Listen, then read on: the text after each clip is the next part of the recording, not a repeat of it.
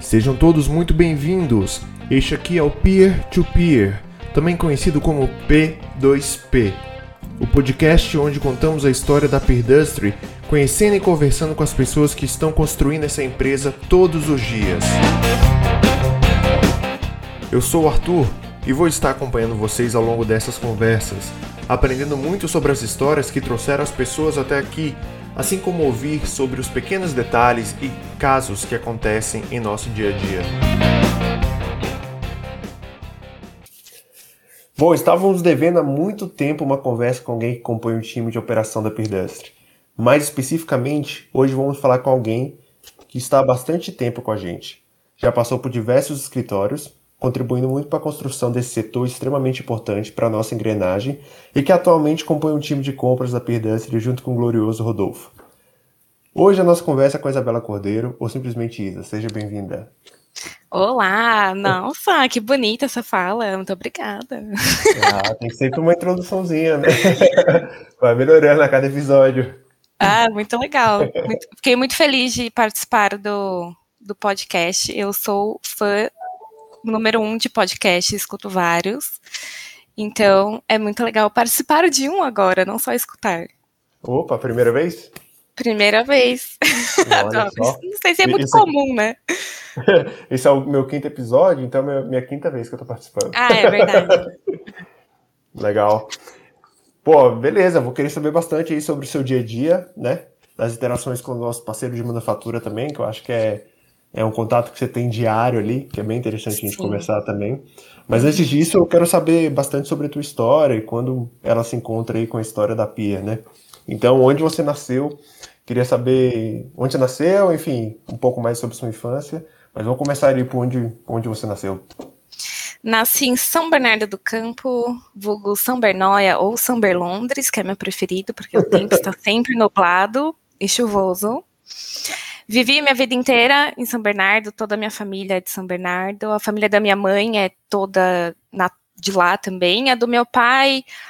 Meu pai veio para São Paulo, meu pai veio de São Paulo com sete anos de idade, então cresceu a vida inteira em São Bernardo, apesar dos meus avós não serem de São Bernardo, por parte de pai, mas eu sempre morei, cresci, tudo em São Bernardo. Só agora que eu saí de lá, né, o ano passado. Mas Caraca, até então, então vida inteira no mesmo lugar, quase na mesma casa. Mas eu mudei, a gente mudou uma vez só também. E legal. E é um bairro residencial aí onde você mora? Onde você Sim. morava, aliás, né, no início? Sim, a gente sempre morou em bairro residencial.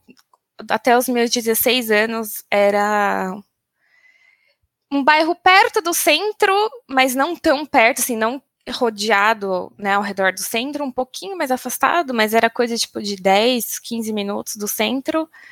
Hoje meus pais moram, onde eu morava, né, num bairro bem perto do centro. Não é exatamente no centro, mas é tipo, você anda cinco minutos a pé, você chega no, oficialmente no centro.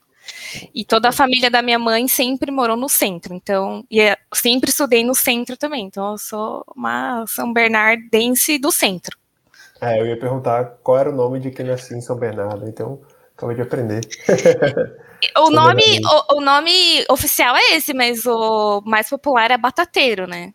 Batateiro? É. Dizem que tinham fazendas de batata, mas assim, eu nunca vi nenhuma fazenda de batata em São Bernardo. Mas, mas tem essas histórias de que muita, muitos lugares de São Paulo, muitos bairros também, né? Enfim, na, na parte metropolitana de São Paulo, eram era tudo fazenda, né?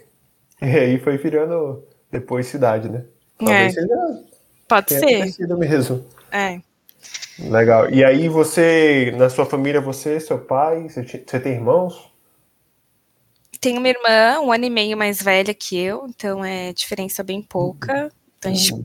sempre cresceu juntas, né? A gente sempre estudou na mesma escola quase tivemos que os mesmos amigos, assim, muitos amigos em comum, porque a diferença de idade era muito pouca, então ela sempre esteve junto com os meus amigos, eu, e eu principalmente com os amigos dela. Então a gente cresceu bem juntas, assim. A gente sempre estudou numa mesma escola, lá em São Bernardo era uma escola bem é, tradicional, escola privada, né, particular, bem tradicional lá de São Bernardo. Hoje em dia mudou de, de nome e tal, é, que é o Colégio São José, uma escola católica de freiras é, apostólicas romanas. E a, até a gente, até a oitava série a gente estudou lá. E aí foi, a gente assim, é apaixonada pela escola até hoje, assim, só tem lembranças maravilhosas de lá. É, era é. muito, por ser uma escola católica, então assim, tinha um lado religioso, mas era uma escola muito uhum. voltada à formação de pessoas boas, assim, sabe? De pessoas com valores. Então a gente cresceu nesse meio, assim, e era nossos melhores amigos, tanto meu quanto da minha irmã, até hoje são da época do, do São José. Que legal, velho. Então, foi. E é, foi muito legal, assim. E foi. Acho que a escola que a gente estudou definitivamente assim, influenciou muito em quem a gente é hoje. Bota fé, interessante. Eu, eu também, você acredita que eu tive, você falando assim, uma das melhores escolas que eu estudei também foi uma escola, era uma escola da igreja, na verdade, não sei se era uma escola especificamente de freiras, mas de, de mas era bem interessante, era uma, uma escola católica também, né? É, uhum. Só que eu estudei por um ano, eu estudei da terceira à quarta série, assim, né? Tipo, eu entrei no meio da terceira série e a quarta série. Só que eu tenho lembranças muito intensas também, e é um pouco parecido com o que você falou. É muito de formação de pessoas, trabalha muito outras coisas também, então foi um período de escola, quando eu, traba... eu estudei nesse, nessa escola, né? Foi, foi muito bom. Até hoje eu tenho muita lembrança boa também, assim como você. É, legal. Nossa, foi não só tenho memórias muito boas assim de lá. E aí depois a gente eu falo a gente porque a minha irmã a gente teve até então a mesma trajetória de vida, né? E como a gente era muito próximo, estava sendo igual. É... É, eu conheço uma história parecida também. Eu também fui muito próximo do irmão desde sempre. Assim. Só que ele é três anos mais novo que eu, no caso. Ah, sim. Um pouco, é, você mistura a história, né? É. Aí, quando a, aí chegou a oitava. Como assim? Como era uma escola muito voltada à formação de pessoas, de valores e caráter, não era muito assim de ensino mesmo, né? Tipo, essa coisa de se preparar para o vestibular e tal. Então, quando uh, chegou a oitava série, era meio que de costume, assim, de todo mundo da escola, pouquíssimas pessoas ficarem, a maioria saía e iam para escolas mais focadas em vestibular, em ensino mais rigoroso, assim, né? Tipo, para preparar, para passar uma boa faculdade. Entendi. E aí a gente foi para o Objetivo. Então eu fiz colegial no Colégio Objetivo lá de São Bernardo. E aí, tipo, uma mudança de vida, assim, total, né? Porque foram pouquíssimas pessoas do meu colégio pro objetivo. Era bem dividido, assim, era, sei lá, 25% ia pro objetivo, 25% ia pro singular, 25%, sei lá, se perdia no meio de tudo, e tinha um coque lá, que era onde, sei lá, 50% ia, assim, era a maioria no coque, mas eu acabei não indo para lá, então eu não trouxe muitas amizades do São José pro objetivo, então eu tive que ah. começar do zero, assim. Mas foi legal também. É óbvio, não tive relações tão fortes, assim, de amizade, duradouras e tal, que nem eu tive no São José. Mas foi uma época bem legal também. E aí, tipo, totalmente focada para vestibular, né? Então. Você fez o ensino médio todinho lá? Fiz ensino médio todinho lá. É, era uma escola uhum. completamente diferente. Tipo, o Colégio São José era uma escola enorme, é, tanto física quanto de quantidade de alunos. Então, eu lembro que, sei lá, quando eu estava no ginásio, nem fala mais isso, né? Mas enfim, é. já mudou tudo. É, contando todos os alunos do São José, assim, manhã e tarde, que era dividido os períodos, dava, sei lá, quase 1.500 alunos no total. Era muito grande a escola. E aí eu fui para o objetivo, o objetivo era minúsculo. Não, olha só, o objetivo de São Bernardo, eu não sei hoje como é que tá, mas não tinha biblioteca, não tinha uhum. laboratório, não tinha nada, tipo, tinha a sala de aula, o professor e a carteira, e era isso aí que tinha na escola. Não tinha quadra, tipo, tinha uma quadra que era minúscula, não dava nem para falar que era uma quadra aquilo. Porque era, tipo, realmente muito focado, focado no né? ensino, assim. Então, não tinha nada além disso. Sua irmã também foi para esse? Foi. foi. Tá. Foi pro objetivo. Aí o meu primeiro ano ela estava no terceiro, a gente ainda se encontrava, depois ela se formou e eu fiquei segundo e terceiro ano sozinha, né, lá. Entendi. E, e assim, nesse. Então, você falou que você sempre foi muito amiga da sua irmã. Vocês sempre uhum. cresceram juntos, sempre foi muito amiga, né? É, e, e, essa mudança para o objetivo, assim, como é que você era antes, na verdade, né? Quando você estava estudando no, no, colégio durante o ensino fundamental ali, você já, é, você já era estudiosa, mudou muito o ritmo de estudo, a pegada foi muito diferente para você? Ou não? Você conseguiu se adaptar bem? A adaptação foi de boa. Eu sempre fui estudiosa, não super mega, mas assim, uhum. sempre tirava notas boas, nunca digamos, dei trabalho para os meus pais em questão de notas, é, não ficava de recuperação. Hum, mas isso eu acho que se deve ao fato da escola ser mais tranquila também. E, tipo, sabe, meus pais sempre incentivaram muito o estudo, então tipo, não existia a possibilidade de não ir bem, assim, sabe? Porque a gente fazia todas as tarefas, estudava para prova, nunca tinha preguiça, assim, tipo, ah, não quero fazer, não quero uhum. estudar. Então a gente fazia tudo e enfim, o rumo dava certo, né? A gente passava e de boa. No objetivo era sim mais pesado, mas acho que a gente já era bem disciplinada, né, em relação aos estudos. Então não, não foi muito chocante, não. Mas é sim, óbvio que o ritmo de estudo era bem ma maior, assim. E a gente tinha um objetivo muito muito fixo, né, que era passar numa faculdade pública. Meu pai a vida inteira falou pra gente que ele iria pagar é, escola privada para gente o tempo que fosse preciso para que ele não precisasse pagar uma faculdade. Então ele já tinha essa mentalidade já de, de, de faculdade pública já, né? Já, já. Acho que era uma vontade que ele teve na vida dele, ele não conseguiu realizar, então ele projetava isso na gente e a gente levou, tipo, como um objetivo mesmo de vida. Não, beleza. E é, era uma coisa estamos estudando nas melhores escolas. Oi? E era uma coisa tipo de consciência, assim, tipo, nossa, eu quero isso muito, ou você tinha outras, de repente, outros gostos também que você acabou por focar né, nessa, nessa, nesse objetivo de passar aí no, no, vestibular, né?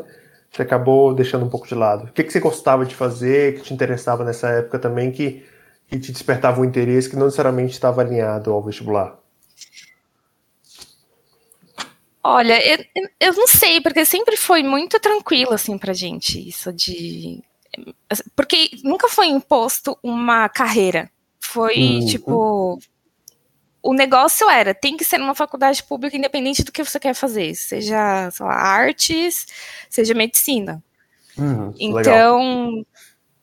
isso era tranquilo, assim, a gente só tinha. Ah, nunca questionei também, assim, mas eu não sinto que, sei lá, ai, tive que deixar um sonho de lado para fazer isso. Não, sempre foi sim, sim. bem tranquilo. Tanto porque meu pai é engenheiro. E eu sempre cresci vendo ele trabalhando com isso, mexendo com isso, é, tipo, dentro de casa. É, meu pai, ele é foi projetista mecânico por, por muito tempo. Hum. Hoje ele ainda é, né? Tipo, mexe com isso também. Então, Legal. e assim, dentro de casa, assim, sabe? Tipo, sei lá, coisas uhum. básicas, é, ligações elétricas, é, consertar Legal. aparelho doméstico, consertar brinquedo. e eu sempre achava o máximo. Eu falava, gente, eu quero fazer isso também. tipo, eu achava Legal, o máximo. Você já tinha contato já, né? Desde, desde pequena já. Sim, meu pai, bom, sempre foi engenheiro raiz, né? Então, muito bom de, de desenho, muito bom de, de lógica, assim, o raciocínio lógico dele, assim, uhum. muito, sei lá, sempre seguindo uma lógica, e ele sempre expôs isso pra gente, né? Então, achava aquilo o máximo. Falei, nossa, eu quero ser, quero ser igual, quero ser isso. E foi natural, meu para falar a verdade, meus pais mesmo não queriam que a gente fosse engenheira. A minha irmã também foi engenheira no fim das contas se ah, formou é? engenheiro. É. Mas eles mesmos ficavam, não, não faz engenharia não, faz uma outra coisa, faz arquitetura, faz, sei lá, qualquer outra coisa. já tava, já tava, é, é, interessante, né, porque na época que você fez, foi quando, mais ou menos, que você fez o vestibular? Tava um boom de engenharia. 2008. Né, Acho que ainda era um período que tava, tava bem recente, assim, essa parte de de fazer faculdade de engenharia, tava todo mundo falando ou é direito, ou é medicina, ou é engenharia. Sim, exatamente. Tanto que da minha turma, a maioria seguiu esse caminho. É, tá, uma parte era publicidade, propaganda, uma parte engenharia, uma parte medicina, uma parte direito. Exatamente isso. E talvez eles já tivessem com uma leitura um pouco mais precisa de mercado, por isso que ele sugeriu uma coisa diferente, de repente, não sei. Ah, não sei, eu acho que. Não sei, assim. O porquê. Eu não sei dizer uhum. o porquê, mas. Mas, assim, como eu falei, nunca foi imposto nenhuma carreira pra gente, Sim. então. Mas bacana, legal é, isso. É. Essa, essa questão de. Que é uma mentalidade mesmo. Eu vejo que, cara, se você entra no ensino médio já com essa mentalidade, né? Ou, ou por alguém mesmo, né? Raramente a gente entra no ensino médio já com a cabeça feita para alguma coisa, né? Então você tem que ter influência boa para tomar umas decisões mais corretas mesmo. Mas lá em Brasília mesmo, é, é aquilo que você falou, tem colégio que é focado em passar em vestibular para faculdade pública, né? Então a galera que entra lá realmente passa, realmente passa uma porcentagem muito grande de pessoas, né? E aí, se você faz um colégio Sim. que é focado em outro tipo de formação, por exemplo, formação técnica, né? Você vai trabalhar com outra, com outra, com outro tipo de profissão, às vezes, né? Você vai ter outro tipo de oportunidade também, né? Mas é que bom, é legal que você estava tendo essa oportunidade, seu pai estava com essa cabeça aí e você teve a oportunidade de trabalhar no, de estudar no objetivo, na verdade, né? Porque Sim. até é uma rede nacional, né, o objetivo, né? Sim. São referência, acho que em todo lugar, né? Em Brasília também é impressionante, lá os caras passam muita gente também, vários, vários tipos de vestibulares, né? vários cursos. Tem, não, é bem, é uma rede bem grande, bem focada. E era um dos meus, tipo, melhores aprovações, maiores aprovações de vestibular lá de São Bernardo era, tipo, objetivo segundo, terceiro lugar. Competia muito pau a pau com o singular. Uhum. E então a gente acabou indo para lá, que era mais perto de casa também e tal. Mas é, tipo, o terceiro ano foi muito aquela coisa. Juro, eu lembro de todo final de semana, tipo, todo final de semana, todo domingo eu ia fazer simulado no objetivo de, de vestibular. simulado de tudo, de tudo. E ah, ajuda um pra caramba, né? Ajuda Nossa, é fundamental, cara. Eu achei fundamental, assim. Chegou na metade do ano, ficou muito naquela dúvida, ah, e faço o cursinho junto ou não, porque tinha muita gente é, da minha sala, assim, que a, fazia durante o dia, é, de manhã fazia o colegial e à tarde e à noite fazia cursinho. Mas, tipo, aí eu fiquei, não, acho que é um pouco too much, acho que não precisa.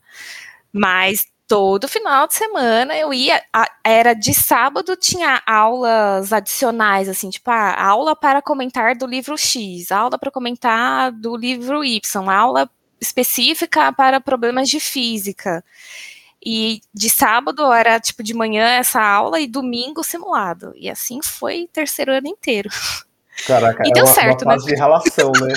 É, fase de relação, mas eu, eu mesmo tenho muita saudade dessa fase, assim, eu tenho uma, não é saudade, né, uma lembrança boa desse ah, tempo, sim. assim. Parece uhum. que é uma uhum. fase também que você está estudando de tudo, você está aprendendo de tudo, você está se aprofundando em tudo também, e você está expandindo muito o conhecimento de, claro, para passar no vestibular, né, depois você não vai ficar usando dessa mesma forma, mas é, mas é gostosa, é uma fase muito de crescimento ali. Sim, sim, era bem legal, e eu tinha, tipo, alguns amigos que iam comigo nessa onda, então tinha uhum. companhia, né? Nunca estava sozinha, então é, foi, foi legal, foi importante. Você, sabia qual curso você queria? Você falou que pô, você queria engenharia, mas alguma específica? E como é que foi esse processo de escolha? Eu sabia que eu queria engenharia já, sei lá, desde a sétima, oitava série, eu acho. Mas assim, né, não tinha muita informação sobre o que que era. Aí entrou no colegial, tipo, não, agora eu preciso decidir qual engenharia, isso é isso mesmo e tal. Eu, por um momento, me passou pela cabeça fazer medicina, mas eu logo desisti, porque eu falei, é, não quero ficar estudando muito, tipo, ser escrava do estudo para sempre. então eu vou desistir. Cinco anos de pré-vestibular para cinco anos de curso. mais o residência, mais especialização, eu falei, nossa, não tem fim esse negócio, eu não, sei lá, não estava disposta, não. É, aí comecei a pesquisar no colegial, é, meu pai é engenheiro mecânico, então era uma das minhas opções fazer engenharia mecânica. E aí, como você falou, na época, lá em 2008, tava no, alguns booms de engenharia e um deles era engenharia mecatrônica, de automação e tal. E aí eu acabei meio tipo, parece legal mexer com robôs, pô, da hora, demais. Aí eu fiz algumas visitas em universidade, acho que foi só na Poli, eu não lembro se foi em outra. Não, é, acho que foi só na Poli, e aí, tipo, alguns laboratórios, eu falei, nossa, legal, bacana, tal, acho que é isso. Mas assim, eu fui meio inocente, total, assim, não, acho que eu não pesquisei o tanto que eu deveria ter pesquisado na época. E acabei prestando vestibular para engenharia de automação. E no fim, eu acabei passando na UFBC, que graças a Deus, os primeiros três anos não é engenharia, é bacharelado de ciência e tecnologia, e aí eu consegui escolher bem depois o que eu iria fazer, e eu acabei optando por não fazer, porque eu, no meio do caminho, descobri que não tinha nada a ver comigo. Hum, tá. Então você tinha uma grade em comum com vários cursos ali. Isso. Na verdade, assim, quando eu prestei vestibular em 2008, foram poucas faculdades que eu prestei vestibular. Acho que foi, sei lá, Poli, UFBC. Não prestei nenhuma faculdade particular na época. Uhum. É, eu ainda tentei galgar aí, eu falei, não, só para treinar, só para treinar. Minha mãe falou assim, não, nada para treinar, não, porque se você passar, você vai querer, você vai querer focar, fazer. Né? É. Você vai querer fazer, não vai focar, não, não vai treinar. Não fiz nenhuma. E na época eu queria fazer muito fiscar, mas meus pais barraram. Ah, é? não, vai morar longe, não sei o quê, não, não, não. Então eu prestei, tipo, poucos vestibulares, e um deles foi da termomecânica também, que era um curso de tecnologia. Uhum. Que era de mecatrônica, tecnologia e mecatrônica. E eu acabei passando também, né? Então, uhum. a resposta veio mais rápido, assim, do que faculdade pública, demora mais, né? Então, logo, logo no começo de 2009, lá, nas primeiras semanas já saiu o resultado e eu tinha passado em mecatrônica. Como a minha irmã, lá, de novo, as histórias se juntam, né? A minha irmã estava estudando na mecatrônica, ela fez tecnologia em alimentos lá. Hum. É, eu falei, bom, e ela gostava, e assim, não sei se você conhece a Fundação Termomecânica, ela é da empresa, né, Termomecânica, e a fundação, assim, cara, um negócio de outro mundo, assim, eu, eu não conheço nem em São Bernardo, pelo menos, não tem nenhuma escola particular com o mesmo nível de ensino e de estrutura que a Fundação Salvador Arena. Legal, não conheço. É, ele é, é, tudo de graça, né? E o objetivo deles é dar, sim, ensino de qualidade para as pessoas carentes, mais voltadas para as carentes, mas como não tem, assim, né, um filtro de, sei lá, eles não uhum. pedem seu rendimento para se inscrever ou não, acaba sendo para todo mundo. Entendi. E, e a minha irmã tava estudando lá, tava adorando, uma puta estrutura, super legal e tal. Eu acabei falei, decidindo de ir fazer o curso. E aí fazia acho que umas três semanas que tinham começado as aulas da termomecânica, saiu o resultado que eu passei na FABC. Aí eu, ah, tá. E agora, o que eu faço? tipo, não dava para recusar a vaga na UFABC, faculdade pública, afinal de contas, minha vida inteira eu tinha estudado para isso, né? E é uma das melhores cursos de engenharia do país, né? A UFABC também. Hoje, né? Mas na época, é... lá em 2009, a faculdade tinha quatro ou cinco anos, ou seja...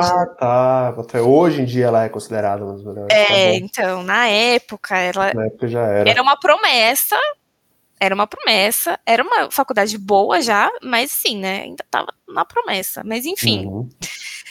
Aí eu acabei fazendo as duas faculdades ao mesmo tempo, né? Aí eu optei por não sair, como estava, como Caraca, falei, tu fez começo, a melhor escolha possível, né? Fazer as duas. É. Eu falei, bom, eu não posso perder a vaga no FBC. E eu tô um primeiro mês de aula, eu falei, nossa, tô curtindo super a termo. Puta estrutura legal, e não sei o quê. Acho que vai ser legal, vou aprender. Aí pausa para seis meses depois, eu, tipo, não aguentava mais mecânica, achava um saco, tava detestando o curso. É, tava super mega puxado, porque eu estava fazendo as duas coisas ao mesmo tempo, e a mecânica, na época, hoje em dia mudou, era um curso de tecnologia, era período integral, então entrava às oito da manhã, saía às quatro da tarde. Uhum. E eu fazia o FABC à noite, das sete às onze. Uhum. Então, era muito puxado. Aí tinha prova das duas faculdades, trabalho das duas faculdades, tudo das duas faculdades, tudo em dobro. E aí foi um período bem difícil, e aí eu, tipo, não tava me identificando com a termomecânica. Mas, assim, quando eu decidi que eu, tipo, não tava me identificando mais, já tinha feito um ano, e o curso de tecnologia eram dois anos. Eu falei, meu, cheguei ah. até aqui, não vou desistir. Aí eu fui até o final. Aí, tipo, o último ano foi assim, empurrando com a barriga. Porque. Um, por isso, mas, assim, foi bom. Eu acho que foi muito bom, porque eu entendi que a, que a mecatrônica não era para mim. Que, que eu não ia gostar. E se eu não tivesse feito a termo lá na UFABC, muito provavelmente eu teria ido para engenharia de automação. E aí, eu acho que ia ser pior. Entendi. não que não daria para né? desistir também, né? Sim, sim.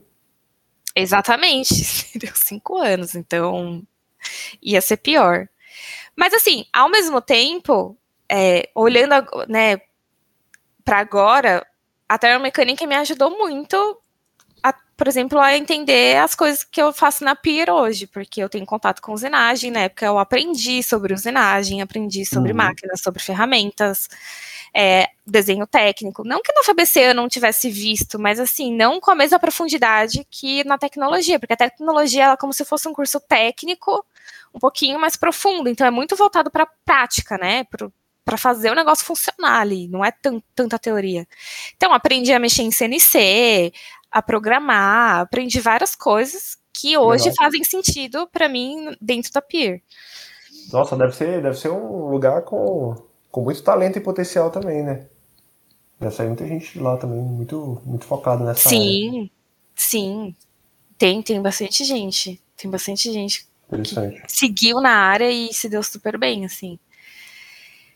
É, mas eu não foi meu caso. não, cê, não.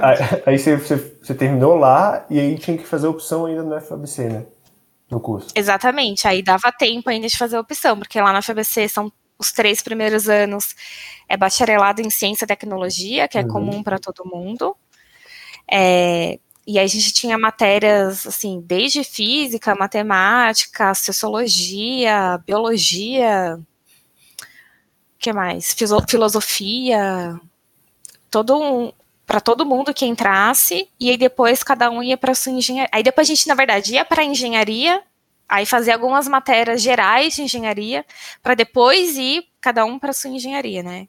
Uhum. E lá na Termo, o meu TCC foi sobre um ensaio de estampabilidade. Então a gente desenvolveu lá um negócio que é que media durante o ensaio qual era a capacidade, nem lembro direito para você ter ideia, mas era medir a capacidade de estampabilidade do material. E, então eu tive contato com o material, a gente mexia com com o material da Termo, né? Então era uma chapa de latão, acho ou cobre, não lembro. Como é que é o nome dessa propriedade? Estampabilidade? Estampabilidade, exatamente. Hum, o que, que, isso quer dizer? Ah, eu não lembro, Arthur. não faz essa pergunta. Desculpa. Oh, beleza, vamos ver se alguém responde ali. Não complica. É, quem, quem souber, manda ali no geral depois pra gente. Explicando. O, o Palauro vai saber com certeza, que é o saber. único engenheiro é, raiz mas, de materiais. Mas é uma parada que, que eu nunca ouvi falar, né? Sempre ouço várias outras propriedades, mas essa aí foi a primeira vez que eu ouvi. É, é tipo estampabilidade de estampo mesmo, sabe? De, tá. de, de, prensa, assim, de ver o quanto o material deforma, pra, uhum. enfim. Gostei. Algo assim. Mas é bem específico mesmo. E aí, aí tipo, eu falei, hum, interessante esse negócio de materiais. Acho interessante. E na época lá na Termo também estava tendo uma pós-graduação que era voltada para propriedades mecânicas de materiais, alguma coisa assim. Os professores falavam muito, porque os professores que davam aula no curso de tecnologia também davam aula no curso de pós. Então foi um negócio que ficou na minha cabeça. Eu falei, hum, interessante, acho que pode ser legal. E lá na FBC tinha engenharia de materiais. Aí eu voltei, enfim, me formei na Termo, aí eu fiquei focada na FABC, porque eu, enfim, né, dois cursos ao mesmo tempo, eu acabei atrasando bastante o curso na FABC, porque eu tinha mais flexibilidade de escolher matérias, menos uhum. matérias, menos créditos e tal. Então, para conseguir dar conta dos dois, eu fui, né, administrando ali, acabei atrasando o curso. Um, um pouco, nem sei quantos, então, um ano, talvez um ano. Uhum. E aí fiquei dedicada na FBC por um tempo, por um ano, um ano e meio, até correr atrás do prejuízo. Aí quando eu corri atrás do prejuízo, eu falei, bom, legal, agora eu vou fazer estágio. Mas... E ainda não tinha decidido qual engenharia eu ia. Tinha uma tá. ideia de fazer engenharia de materiais, mas não era assim uma certeza absoluta, tipo, vou para essa área. Uhum. Mas também, dentre as engenharias que tinha na FABC, era a que mais me chamava atenção. Era engenharia de gestão, que é como se fosse uma engenharia de produção, mas mais voltada para gestão mesmo. E engenharia de materiais. Estava um pouco na dúvida ainda de qual das duas que eu ia seguir. Aí uhum. eu fui para o meu primeiro estágio, que. Ai, cortei uma parte, né? Mas eu fiz estágio para conseguir o diploma da Termo também. Mas a gente nem conta essa parte, porque não foi relevante. Mas era obrigatório, né, fazer, enfim. Mas aí eu fui pro meu primeiro contato, estágio. É, com, com o mercado de trabalho já começou a ter contato ali, né? É. É, sim, foi meu primeiro contato com o mercado de trabalho, apesar de que eu não conto muito. Mas, mas foi, de, de fato foi. Aí eu fui fazer meu primeiro estágio pela UFBC, e despretensiosamente total, assim, totalmente não sei o que eu tô fazendo aqui, mas vamos vamos fazer alguma coisa, então vamos fazer um estágio. Me inscrevi lá em alguns estágios no vagas.com, acabei passando no estágio da CSN. Eu não sabia nem o que, que era CSN, nem o que fazia. Descobri no processo seletivo. Caraca. Aí, Você foi bem, então, né? Acabou passando. É, exatamente. Eu fui tão assim, tipo, desligadona, de boa. Ah, tô aqui e acabei passando. Uhum. Acho que ajudou essa estar despretensiosa ali no momento. Sim. É, e aí era, era um estágio em. Era uma, uma, vertente de suprimentos que era na área de investimentos, que era uma área bem específica, na verdade. Então, na, lá, lá dentro da CSN, a gente tem, tinha acho que tem ainda esse setor de investimentos que mexe justamente com a aquisição de bens de capitais para a empresa. Certo. É, e era, tinha algumas vertentes e eu ficava na parte de compra de equipamentos, de, de obras para as minas da CSN. Uhum. Foi de fato meu primeiro minha primeira experiência corporativa e aí uhum. bem no modo hard porque a CSN era super séria, né? Tipo, com regras muito bem definidas, um ambiente super. A pedestre de não séria, né? bem melhor, inclusive. tá zoando. Porque eu não. Startup, né? Startup. É, bem melhor. Ai, gente, sério. Tá Mas assim, não tinha nada a ver comigo aquele ambiente. E, e, é engraçado, porque quando eu era pequena, eu lembro, assim, tipo, pequena, criança, adolescente, eu sempre falava que eu queria ser uma mulher executiva. Eu queria, tipo, vestir terninho, salto alto, maquiagem, cabelo escovado e ser alguém, sabe, dentro de uma empresa. E aí, uhum. quando eu de fato tive essa oportunidade, eu odiei, eu detestei. Eu falei, gente, isso aqui não tem nada a ver comigo. Caraca, bota tipo, fé, muito, um ambiente muito formal, muito. Muitas regras. Isso, muito, e não é. É, eu acho que é uma coisa que a gente acaba vendo desde criança mesmo e acaba tendo como referência, saca? Como se fossem pessoas bem-sucedidas. Desde novela você vê é. sobre isso, né? Você vai, pô, o bonzinho lá, o cara é um cara bem-sucedido, de terno e gravata e tudo mais, e aí você cresce meio com essa. com isso no seu imaginário já, né? É verdade. Com duas coisas, né? Pessoa de sucesso é aquela que tem dinheiro e, e usa um terno e gravata. E anda no, e trabalha no ambiente corporativo, né? Exato, exato. E aí eu descobri que não, que não era nada daquilo que eu tinha imaginado. E eu achava uhum. um saco ter que colocar salto todos os dias, meu pé ficava moído. E assim, tinha que, entendeu? Tinha que se maquiar, tinha que vestir salto, tinha Sim. que vestir social. É, principalmente quando a gente atendia fornecedor, né? Porque Sim. daí era outro mundo, a sala de reunião, aquela coisa bem de novela mesmo. Tipo, assinatura de grandes contratos e tal. Nossa, era. Mas assim, foi, foi de novo, né? Toda experiência é válida, então foi legal eu viver aquilo para entender que aquilo não, é, não fazia sentido para mim. E aí, durante o meu estágio da CSN, eu começou, começou não, já tinha, né? Já fazia um ano que tinha o começado o programa do Ciências Sem Fronteiras. Ah, saudoso, né? Saudoso, ah, saudades. Caraca, E é, aí- ali foi o boom, né? né, 2011, mais ou menos? 2000... Isso, 12, é, né? 2012 foi quando começou. O Lucas, meu marido, foi na primeira, na primeiro chamado, na primeira chamada que teve de Sem Fronteiras, ele foi. Uhum. E aí começou. Você já namorava em já? nessa época? 2013. Não. Quando Ah, ele foi, não. Quando ele foi, não. Ele foi em 2012. É, Uhum. então a primeira chamada foi em 2011, ele foi em 2012. É, isso era 2013.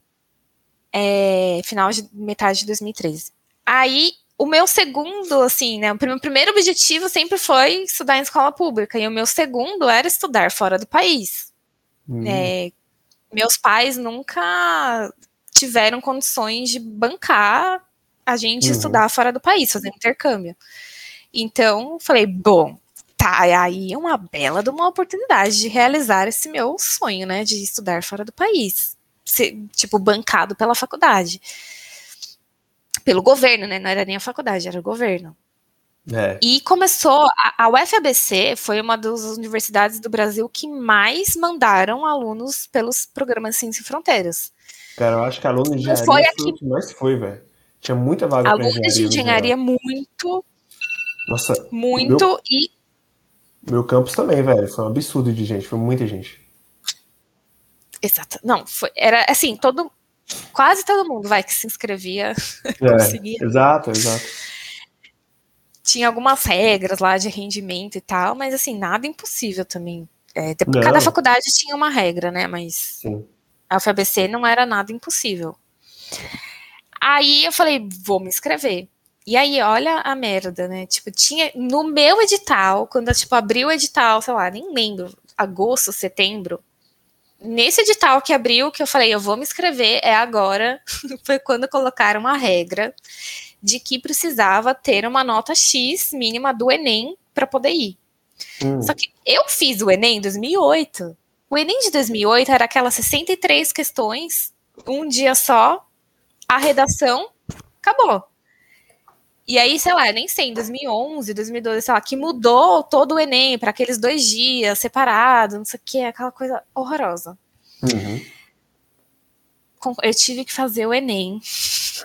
tipo, no meio da faculdade. Tive que prestar o Enem para poder conseguir os pontos mínimos para poder me inscrever no Ciência Sem Fronteiras. Eu falei, mano, que, que bosta, né? Tipo, bem na minha vez, mas beleza.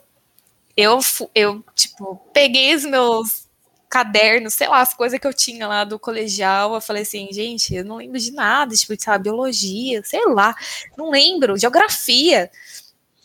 Estudei por uns três meses, assim, à noite, no tempo livre, eu ficava estudando lá as apostilas, as coisas, para fazer o Enem. Fiz o Enem, passei, passei, né? Tipo, consegui o mínimo lá, graças a Deus, para poder ir para os Sem Fronteiras. Aí eu me inscrevi, enfim, e aí deu certo. Você deu certo, e aí fui para os Estados Unidos. E aí tem, tipo, eu preciso comentar dessa outra coisa muito bizarra que aconteceu. eu lembro que eu e uma amiga minha, é, que era bem próxima minha, se inscreveu. E a gente ficava trocando mensagem, né? Tipo, ai, fiz tal coisa, fiz tal redação. Ai, olha, várias perrengues, porque tinha que fazer vários, várias redações de várias coisas para aplicar para as faculdades. E eu lembro que teve um dia que eu, ai meu Deus, eu escrevi uma redação, ficou linda, maravilhosa, deu pau no computador, não salvou, tive que começar do zero, mas eu chorava de raiva, eu falava assim, meu, não é possível. Olha, foi o ó. Mas enfim, você- depois você deu aprendeu tudo que tem que certo. pegar com o dedo no Ctrl S sempre, né? Ai, foi- olha, apre- aprendi do pior jeito. Eu lembro. Todo como mundo aprende do pior jeito isso. Todo mundo é, é verdade. É verdade. Até que inventaram o o Drive, né? Google Drive agora pra Graças a. Deus. Graças a Deus. Salva, salva vidas do Google Drive. É. É, enfim, aí me inscrevi e tal, deu certo. Aí a gente tava esperando, né, sair o resultado para que faculdade que a gente ia, porque lá nos Estados Unidos a gente aplicava pro país A gente não escolhia a faculdade. Eu lembro ah, que tá. alguns países, na Europa, acho que a Austrália, você podia aplicar para aquela universidade em específico. Nos Estados Unidos, não. Você aplicava para o país e eles lá, escolhiam qual faculdade você ia. Você não tinha esse poder de escolha. Você podia indicar algumas faculdades que você gostaria de estudar e você podia fazer uma redação para aquela universidade em específico. Mas acho que a minha não foi muito boa, a minha redação, porque não escolheram. Aí, e eu ficava assim para minha amiga, mano, já pensou assim, viu a gente no, tipo no meio do deserto, tipo num lugar nada a ver?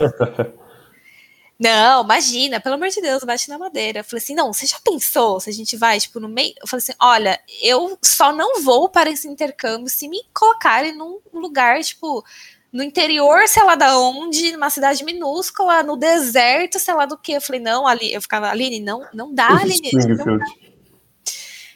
Corta para, chegando, eu voltando da faculdade à noite, no ponto de trólebus para voltar para minha casa, recebo um e-mail que tinha saído o resultado do, minha, do meu application. Hum. Comecei a tremer, a passar mal ali. Falei, meu Deus, meu Deus, é agora, é agora, é agora. Meu Deus, meu Deus, meu Deus, é agora. Na hora que eu abro o e-mail, aparece lá que eu estava indo para a Universidade do Texas, em El Paso. No meio do El Paso. Juro. A minha primeira reação foi começar a chorar. Eu comecei a chorar no ponto de ônibus. Não é possível, não pode ser. Eu vou, eu vou pro deserto. Não, era tudo que eu menos queria. Tipo, não é possível. Eu mandava mensagem pra minha mãe: mãe, eu tô voltando. Mãe, saiu o resultado. Mãe, eu não vou. Mãe, eu não vou. Eu não vou para esse lugar. Eu não vou para essa universidade. Não é possível.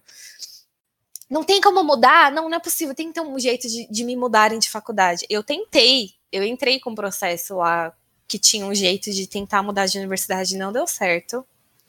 Caraca. Mas tudo bem, né? As coisas Mas acontecem. Foi, né? Entrou razão. no avião e. Entrei no avião e fui. Aí comecei a pesquisar sobre a cidade, tipo, uma cidade de fronteira com o México, no meio do Texas. No meio não, né? Na, na fronteira do Texas, no meio do deserto. Eu falava, Jesus, para onde que eu tô indo, gente? Eu é só pelo menos vou poder andar armada lá. É, é, né? Tipo, longe de toda, toda a cidade grande, eu passo. Era, é a cidade grande da região ali, então a cidade. tipo, Albuquerque, que era mais ou menos próximo, era oito, seis horas de viagem. É, Austin eram oito horas de viagem. Las Vegas, 10 horas de viagem. Eram as, as maiores cidades mais próximas dali.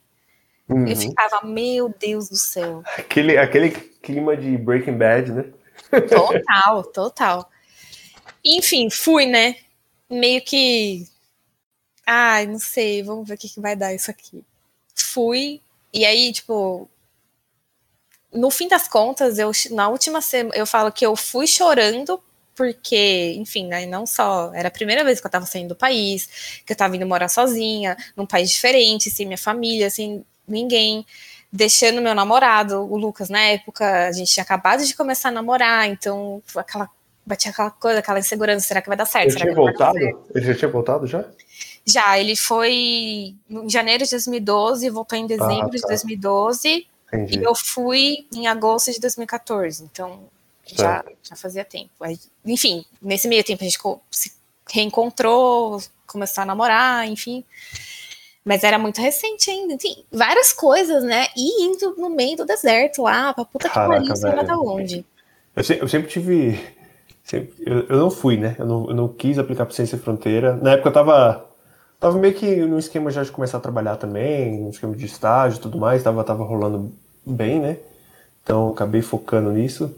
Eu, caraca, ficava assim também, eu só quero ir pro Ciência Fronteira pra viajar, velho. Tô zero interessado no resto, mano.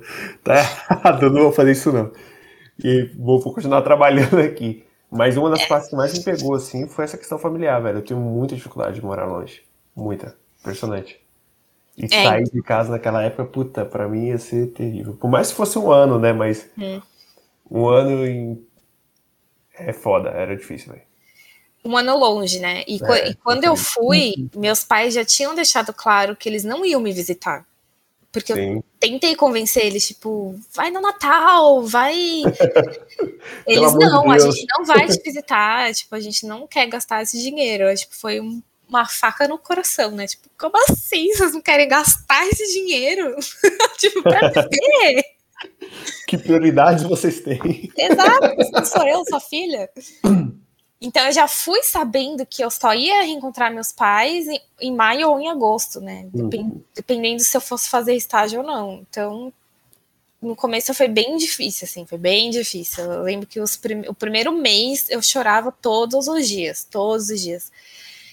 É, tipo, eu tava num lugar que eu não conhecia, é, como eu falei, foi a primeira vez fora do país, eu sabia falar inglês e tal, né, tive, tive que fazer o TOEFL, etc, mas, assim, nunca tinha estado em um país que falasse inglês, então eu ficava meio, tipo, putz, não sei se eu tô entendendo direito o que eles estão falando, e até eu começar a pegar o jeito do negócio ali, né, de começar a intuitivamente Sim. entender o inglês e ter que estudar, não só estudar inglês, porque às vezes na faculdade a gente lia uma coisa ou outra em inglês, né? Mas assim, fazer provas em inglês, tudo em inglês, trabalho, apresentar trabalho em inglês. É, Nossa, foi. né?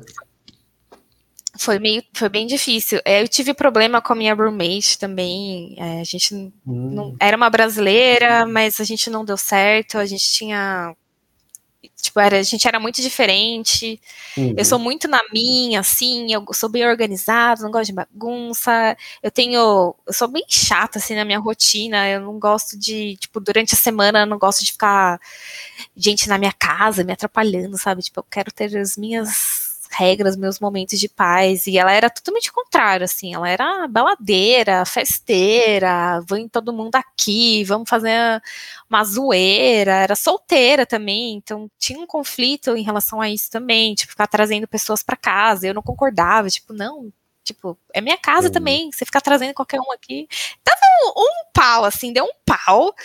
E aí a gente teve que mudar de se, se separar, morar em outra casa, é, tipo, cada um morar em uma casa diferente, e no fim foi a melhor coisa que aconteceu, porque eu fui, fui morar com uma outra brasileira, que também era da FBC, mas eu não conhecia ela, e, tipo, foi a melhor coisa da vida, assim, minha roommate do coração, a gente se dava muito bem, foram, foi muito legal morar com ela.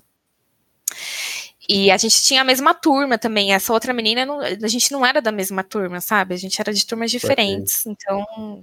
É, e é engraçado como essa parada, esse detalhezinho, né, né, não é um detalhe, né? Esse é o dia a dia. Mas uma experiência dessa parece que abala toda a experiência de estar uhum. em um uhum. país diferente, né? E tá. Nossa, com certeza, com certeza. Com certeza. E e, e, e, tinha essa questão da expectativa também, né? Tipo, ao mesmo tempo uhum. que a gente, eu só descobri com quem que eu ia morar quando eu cheguei lá. E, tipo, entrei dentro da casa e estava ela, sabe? Eu não sabia se ia ser brasileira, se ia ser americana, se ia ser de outra uhum. nacionalidade, eu não sabia. Na hora que eu vi que é brasileira, tipo, já dá aquela ufa, é brasileira, então. Sim. Mas aí, mesmo assim, não, não deu. E aí foi bem difícil o primeiro mês, assim, juntou tudo, foi bem difícil. Depois que eu mudei de, de apartamento, fui morar com a minha amiga lá. Nossa, aí outra experiência, outra coisa. Ou. Nossa, foi tipo, bem melhor. E deu para aproveitar bem, então, esse período nos Estados Unidos. Não nossa, só para aprender inglês e tudo mais, claro, né? Mas, mas na faculdade ali também foi, foi, foi bacana. Foi, foi muito legal. Eu queria ter aproveitado mais, para falar a verdade. Às vezes eu olho para trás e falo, hum, podia ter aproveitado mais, sabe? É assim, né? tudo é assim, tudo é assim. É. Eu aproveitei, assim, bastante viajando. Dava para viajar mais, mas viajei bastante, conheci lugares que eu sempre quis conhecer, nunca tinha tido oportunidade. Legal. Mas, por exemplo, não fui para Disney, queria ter ido para Disney, não fui para Disney.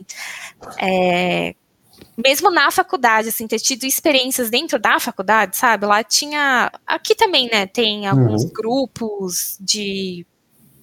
Esqueci como é que fala, tipo, que é fora do, da grade curricular ali, né? Grupo, grupo de ginástica, sei lá, grupo de ah, tá, mecatrônica, tá, grupo de sei lá o quê, que você pode se envolver.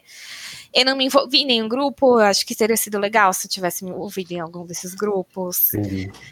É, mesmo a parte do inglês, porque tinha muito brasileiro no lugar, na faculdade que eu fui. A gente chegou em 120, 120 brasileiros ao mesmo tempo.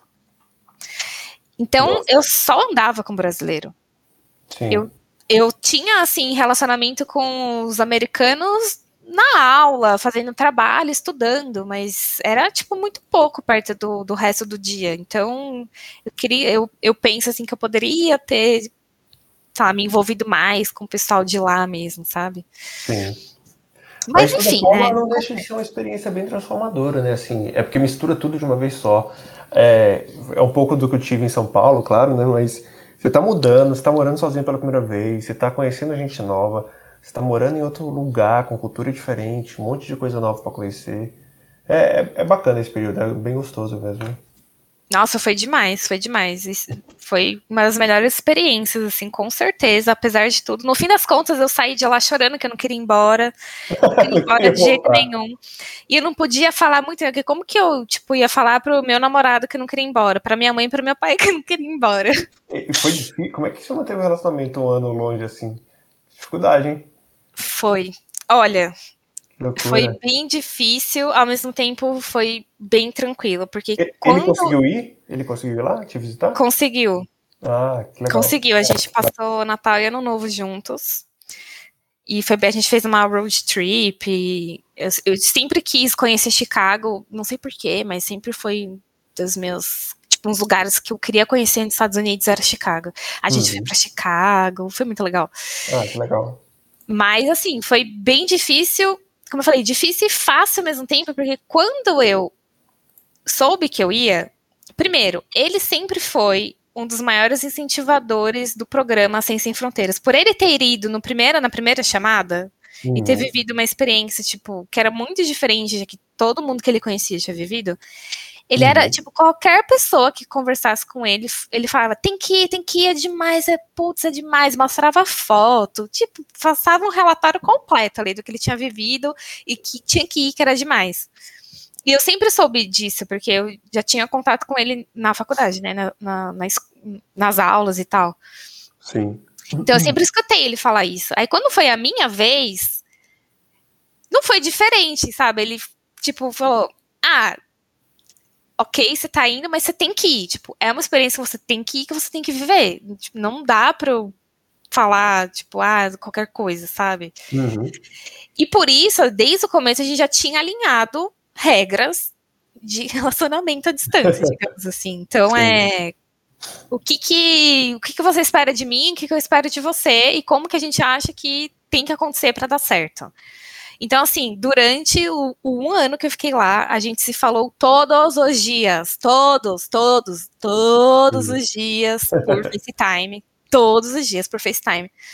Não importa se era 10 minutos ou uma hora, era todos os dias por FaceTime. Fora o WhatsApp, né, que óbvio a gente ficava falando o tempo todo.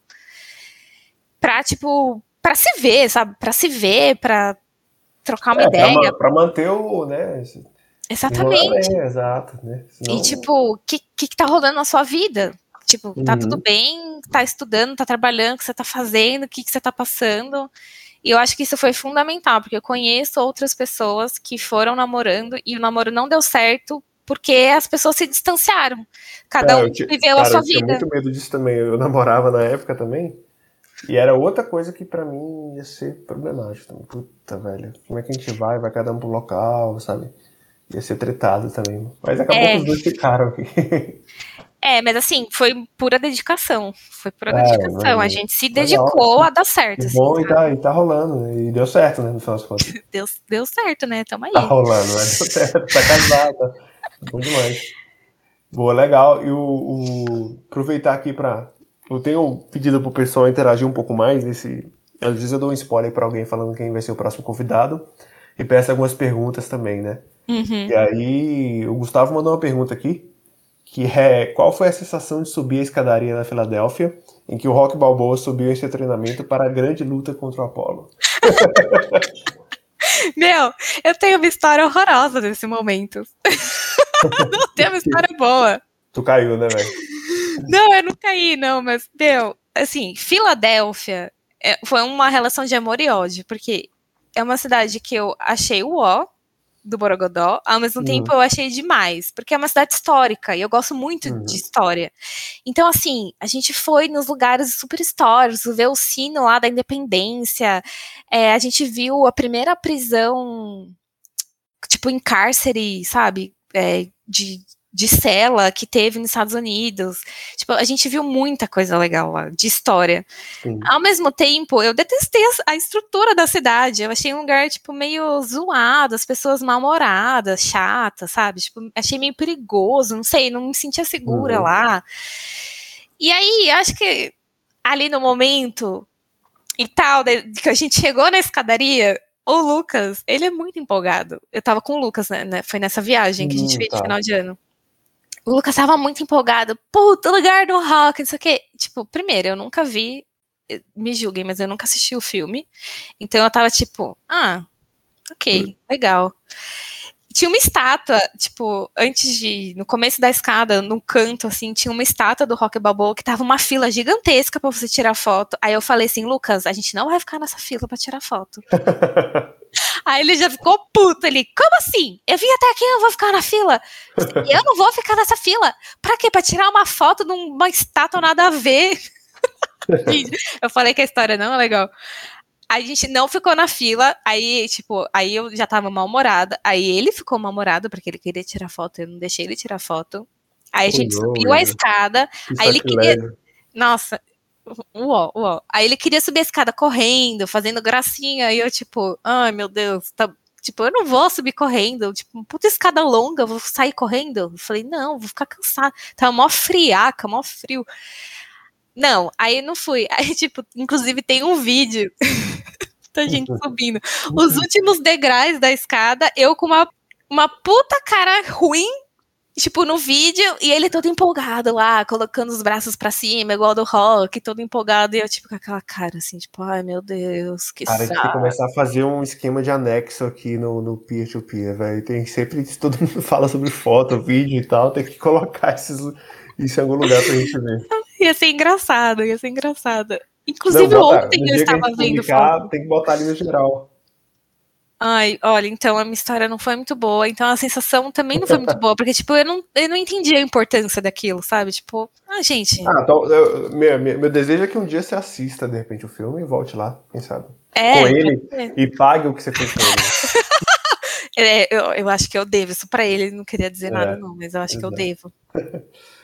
Luísa, e, e o que, que você mais sente falta desse período aí nos Estados Unidos?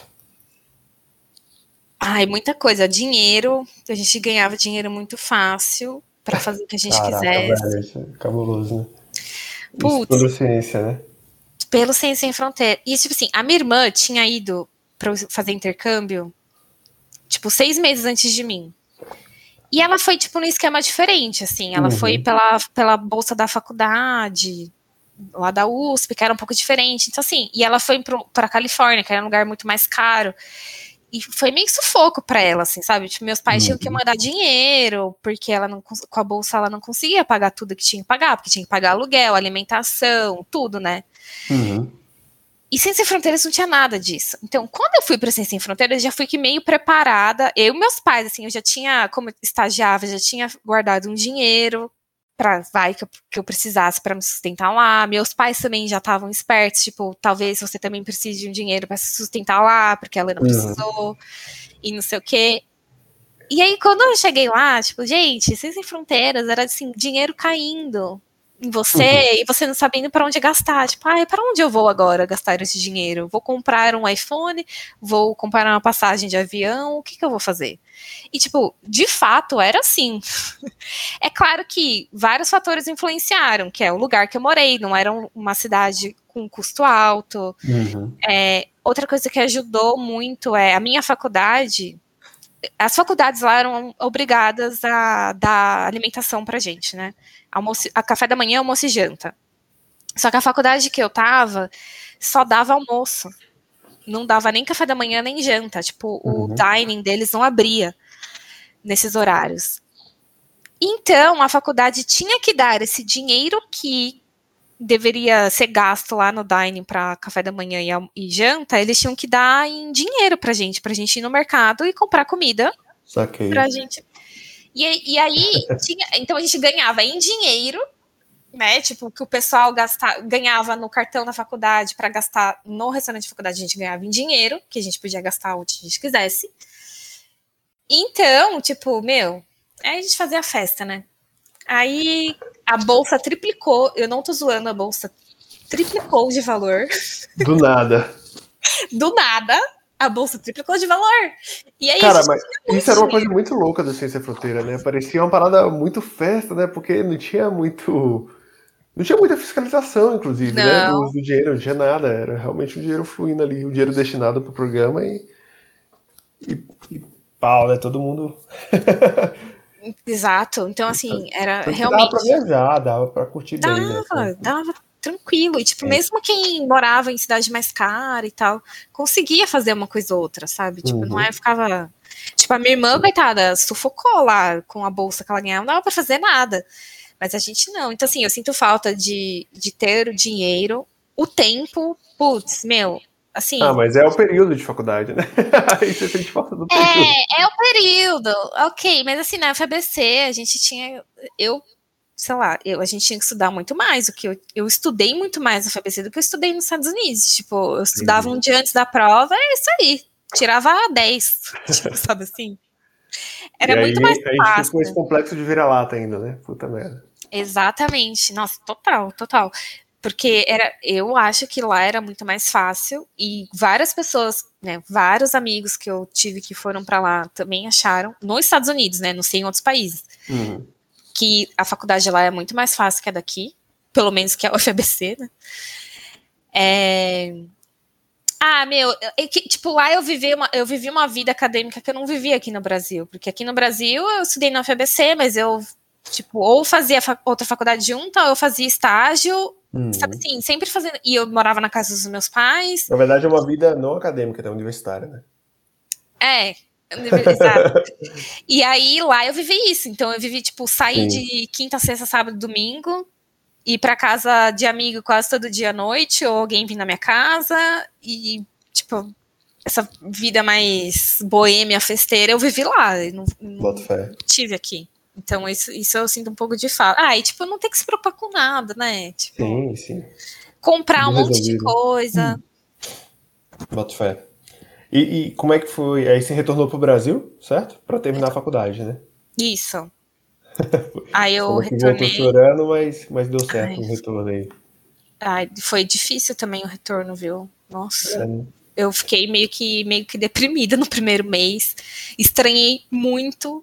Tudo eu estranhava, tipo, tudo. De- Desde a descarga da privada até, tipo, os carros, o trânsito, o supermercado. Tipo, tudo eu reclamava, tudo eu achava chato, tudo eu achava um saco. E foi difícil a volta, foi difícil. Quando eu voltei, eu tinha a sensação que eu tava vindo passar férias no Brasil, mas que minha casa era lá, que eu ia voltar pra lá, mas não, é, não, não voltei, então tipo, foi meio difícil, assim. É, nossa, brigava com a minha mãe o tempo todo, assim, tipo, eu já tava acostumada a morar sozinha, então voltar a morar na casa dos meus pais foi, tipo, bem difícil no começo. Uhum. É uma adaptação de novo, né? Não tem jeito. É, Outro país de novo. é outro país de novo, exatamente. E parece que as coisas tinham mudado pra caramba, assim, sabe? Uhum. É, Não Quem tinha, né? mudou foi você, né? É, exatamente. Quem tinha mudado fui eu, então foi meio difícil, assim.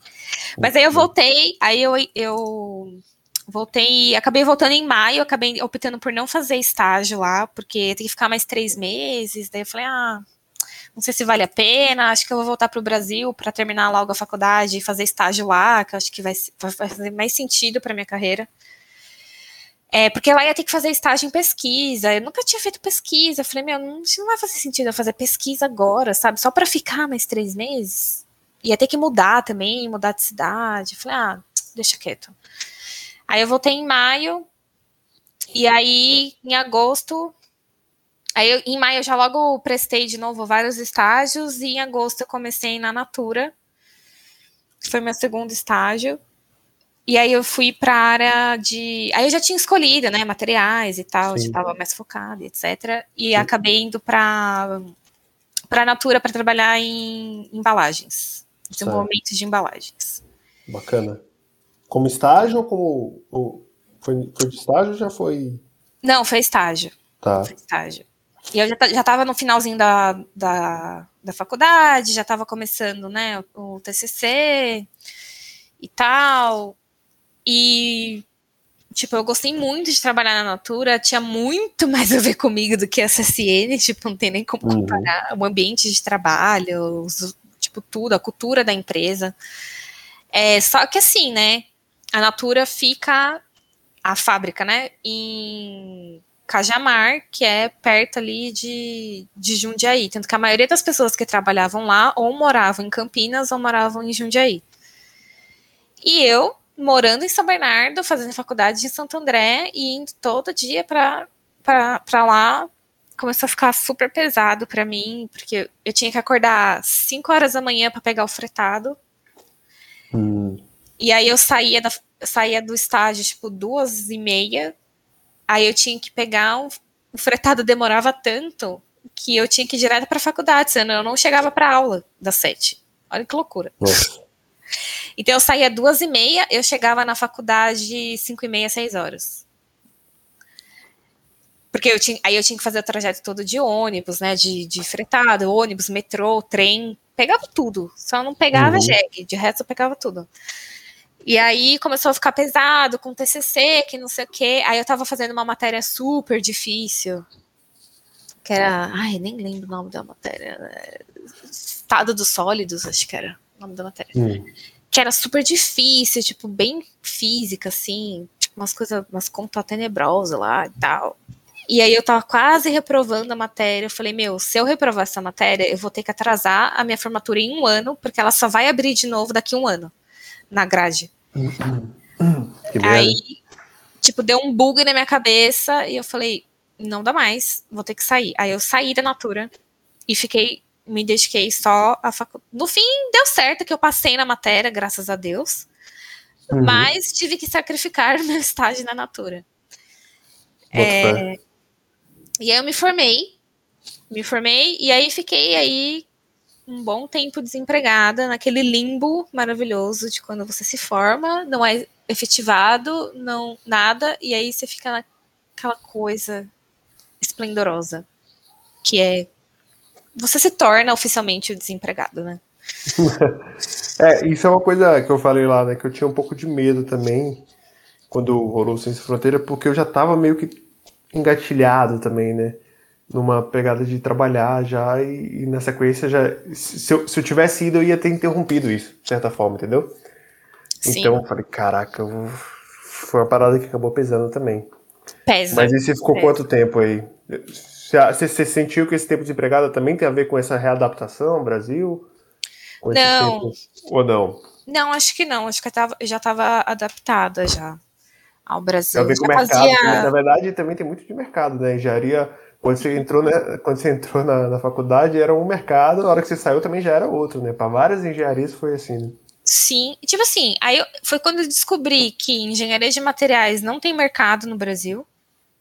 Tipo, é, Não tem mercado, é uma, é uma engenharia muito técnica, muito específica. Você Não vai se adaptar a mercado. alguma outra coisa, né? Você tem que se adaptar a alguma outra coisa. E eu tinha muito. Eu fiquei muito tempo, é, tipo, batendo na tecla de que eu queria um emprego na área de materiais. Porque eu tinha feito engenharia de materiais, eu gostava da engenharia de materiais. E eu falei assim: eu quero trabalhar na área técnica. Uhum. E aí acho que isso acabou é, dificultando mais eu conseguir um emprego, porque É, porque você se fecha, né? As outras oportunidades, né? Uhum, você se fecha, como eu falei, não tem mercado. Na época, foi meio que, foi em 2017, meio que tava uma crisezinha aí, um monte de gente sendo demitida e tal. E eu, júnior, né, tipo, pior ainda, tava muito difícil de conseguir emprego. Sim. Mas foi numa dessas que eu conheci o Paulo. Caraca, o Paulo mencionou comigo que ele acabou de conhecer no processo seletivo da Johnson, é isso? Foi, foi exatamente isso. Foi num processo seletivo para embalagens, né? Que o Paulo trabalhava lá nessa área. Na Johnson. E aí eu acabei conhecendo. Ele já conhecia, né? O Lucas, meu marido, que trabalhavam juntos. Sim. Aí abriu a vaga lá na área. Aí a vaga era do Paulo, do, da área dele lá da. nem lembro como fala, da vertente dele lá dentro da, da área de embalagens. E eu tinha me, me inscrevi na área e tal, e fui fazer a entrevista. E foi quando eu conheci o Paulo. Foi uma entrevista online até, na época. Foi tudo online, nem, nem tinha pandemia, mas já era online, olha só que avanço. É, ele falou, ele falou que tinha ido muito bem na entrevista e tal, e, mas que tinha um, um problema, né? Porque seu, seu namorado já trabalhava lá na mesma diretoria, não era? Exatamente. Exatamente. Parece que foi isso que acabou barrando lá. O que até uhum. faz sentido, né? Porque ia dar conflito de. Tipo, eu ia ter meio que trabalhar com meu namorado na época, então. Sim, sim. É, isso pode ser problemático, né? É, ia ser meio difícil. E acabou dando certo, mas no fim deu certo, né? Porque daí aqui estamos. Graças a isso, aí, eu o Paulo. O Paulo, o Paulo veio para Dust um pouco depois, então, que ele fez essa entrevista com você. Foi. Foi. Olha, eu, fiz, eu lembro que eu fiz a entrevista com ele no final do ano, novembro, dezembro, e o Paulo uhum. foi para Pier em outubro do outro ano. Ah, tá. Ou um pouco antes, até, não sei. Uhum. Então foi, foi mais ou menos, né? Aí, como eu fiquei bastante tempo desempregada, né? Eu ainda estava uhum. aí no mercado. E aí, então e... ele já tinha, na, na, prática, você já tinha feito a entrevista para yeah. também. Sim. Só exatamente. te chamou para trabalhar.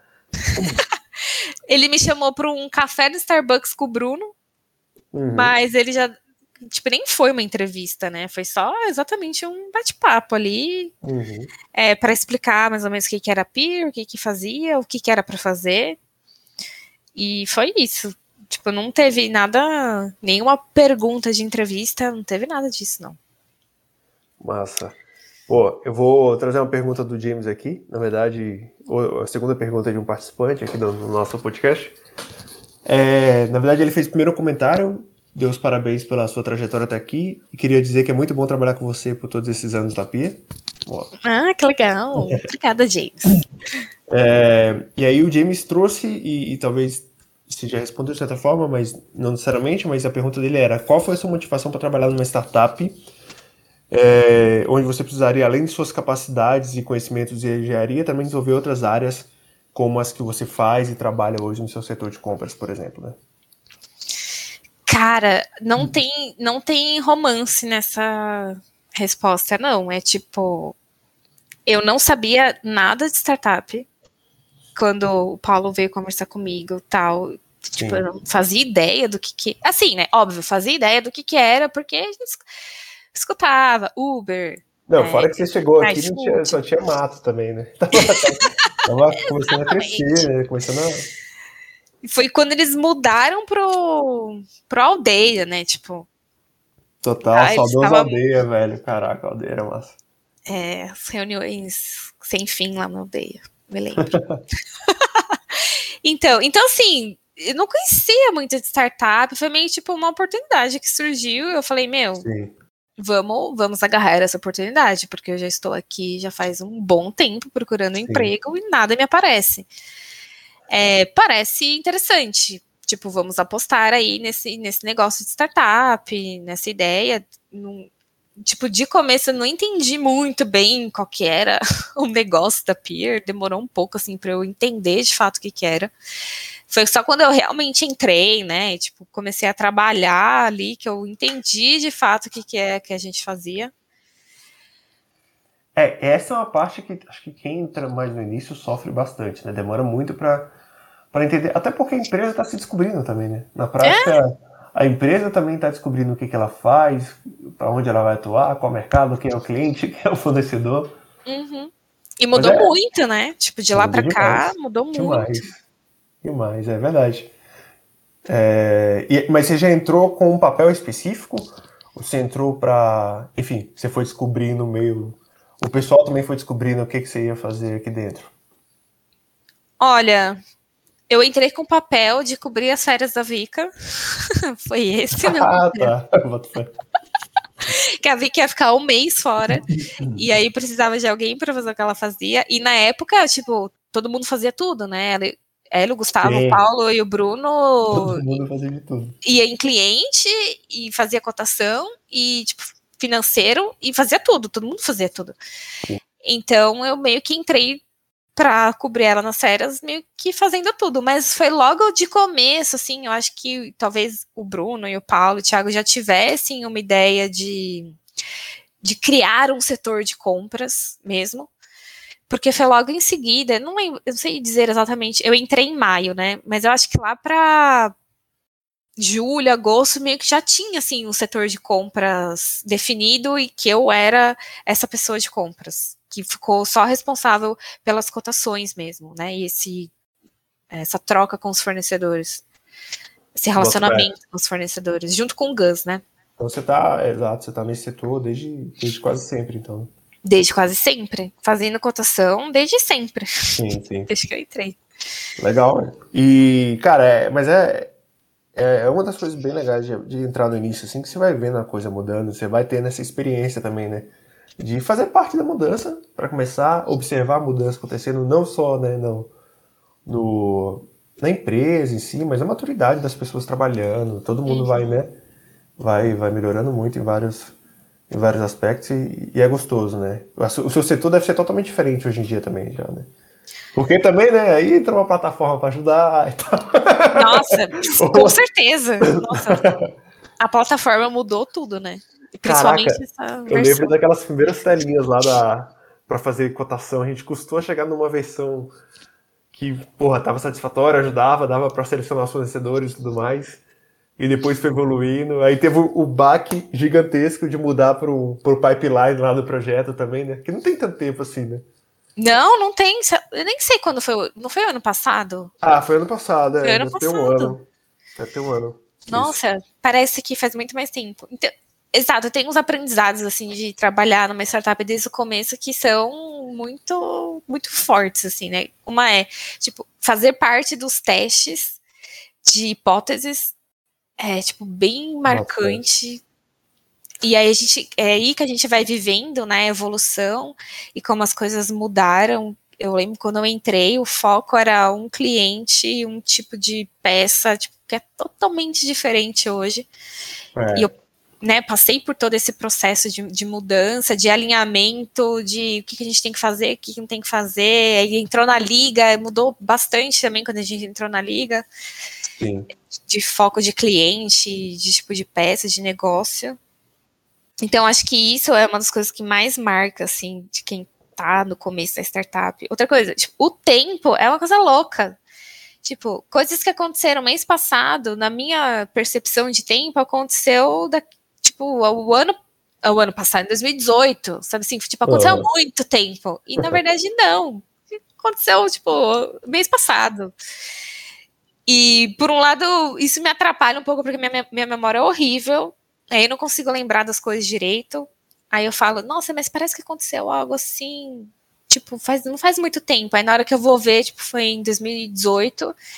Ou o contrário também acontece, tipo, nossa, acho que aconteceu um negócio parecido, tipo, faz, nossa, mas faz muito tempo, eu nem lembro na hora que eu vou Sim. ver, tipo, outubro de 2020. É porque é muita coisa acontecendo, né? Muita evolução, muita mudança, né? Em curto prazo, assim, sei lá, muda mesmo a percepção de tempo.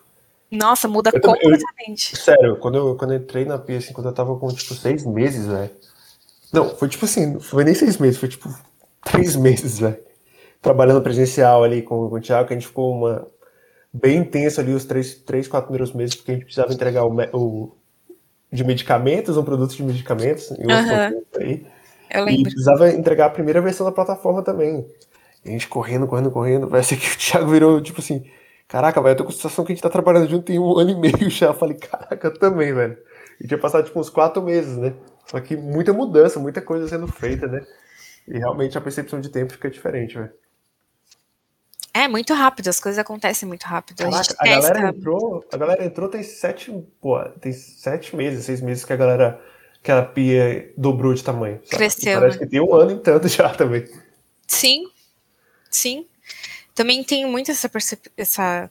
Ah, enfim, é, é, bem doido. Nossa, isso é, é, muito doido. Isso me pega até hoje, assim. Tipo, eu fico.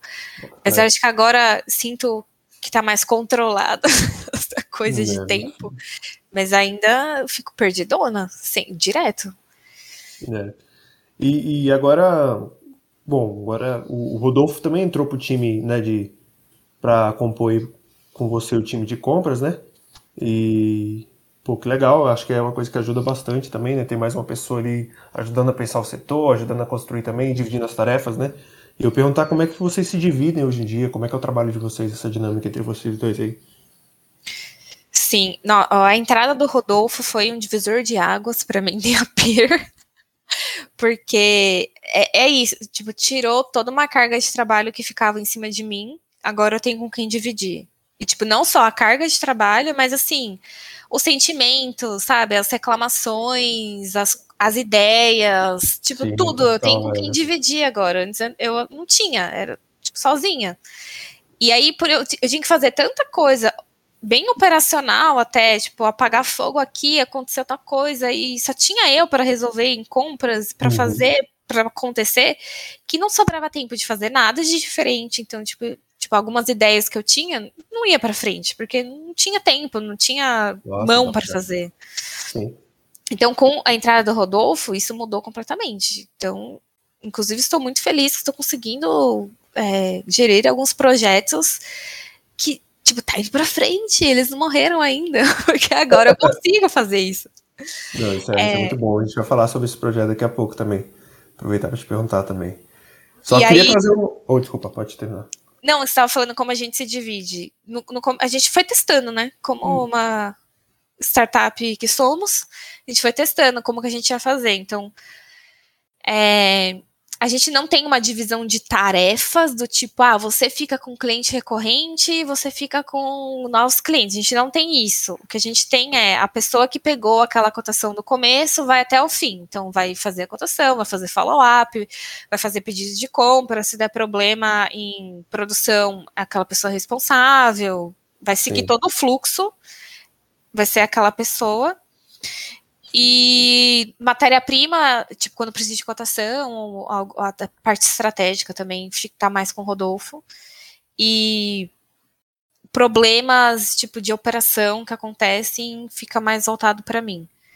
Mas a, a, gente se mistura também, né? Não tem, não sim, tem nada sim. super definido. Então, sempre que às vezes um tá com mais carga de trabalho que o outro e consegue absorver mais ou menos, enfim. E, cara, imagino que pra você é muito louco, né? Porque o Rodolfo entrou, já era pandemia, né? Então você nunca nem viu ele presencialmente também, né? Você trabalha com ele é. diretão e não conhece ele ainda, né? Exatamente. Pessoalmente. É, é doido louco. isso. Isso é muito louco, é. Tem muita gente assim também agora.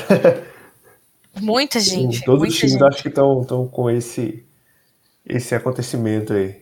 Oh, falando nisso, ele, ele trouxe um comentário que eu achei super relevante aqui. Eu perguntei para ele também sobre uma possível pergunta e tudo mais. Ele trouxe um, uma provocação. Na verdade, eu queria até compartilhar aqui que foi bem interessante, né? Que ele falou que ele deu a sugestão de a gente tocar no assunto de, de lideranças femininas no mundo de usinagem, que queira que não é um mundo é, bem masculinizado, né?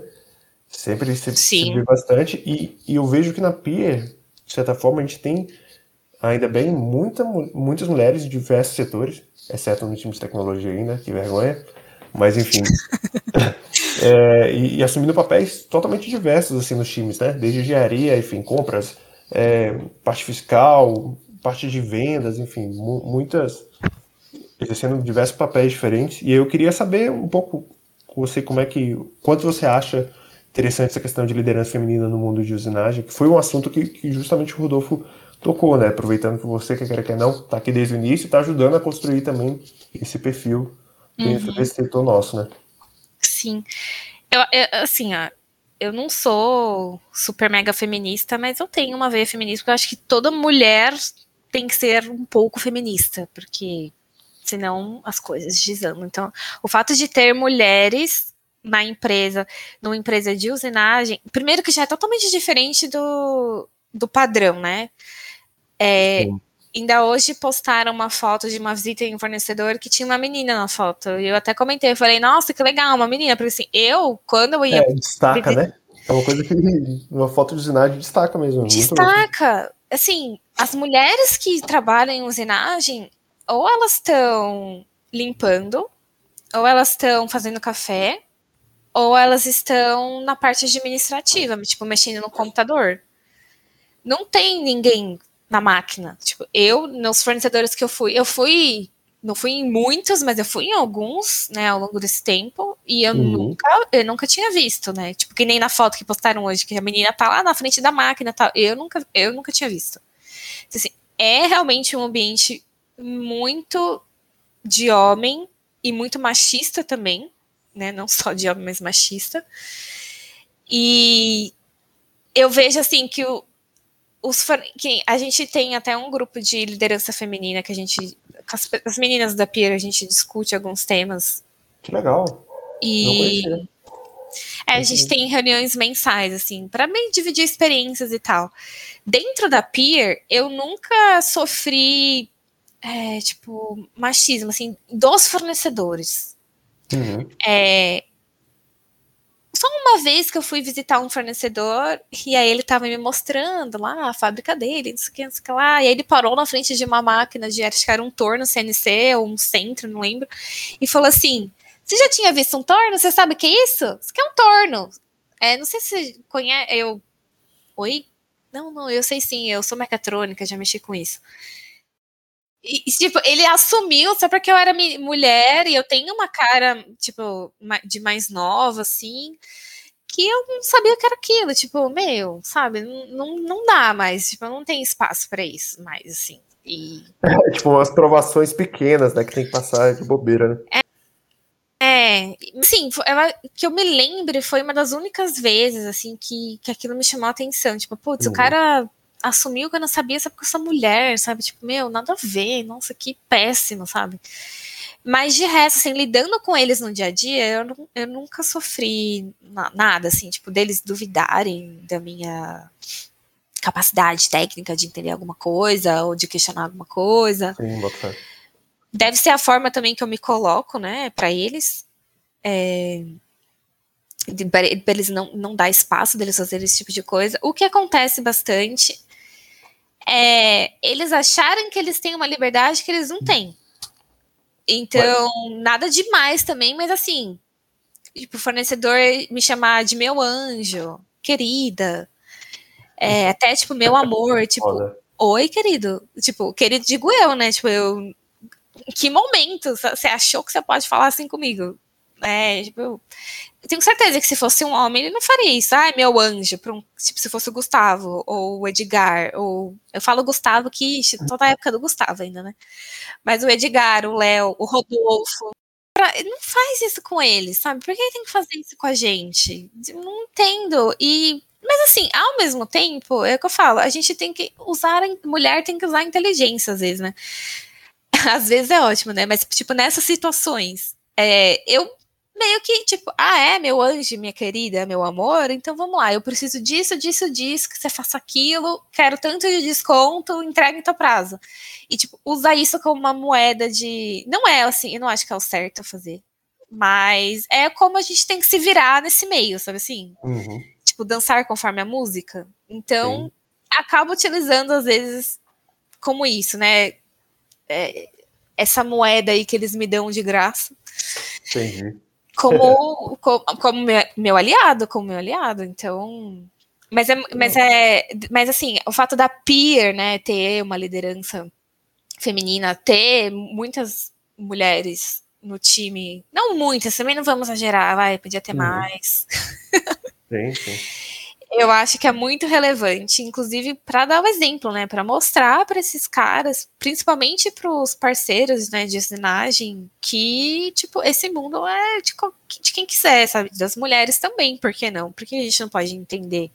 Sim, com certeza. De, de, de engenharia da parte técnica, porque a gente não pode questionar, porque que a gente não pode várias coisas que eles não estão acostumados de fato, eles não uhum. estão. É, é verdade, é um mundo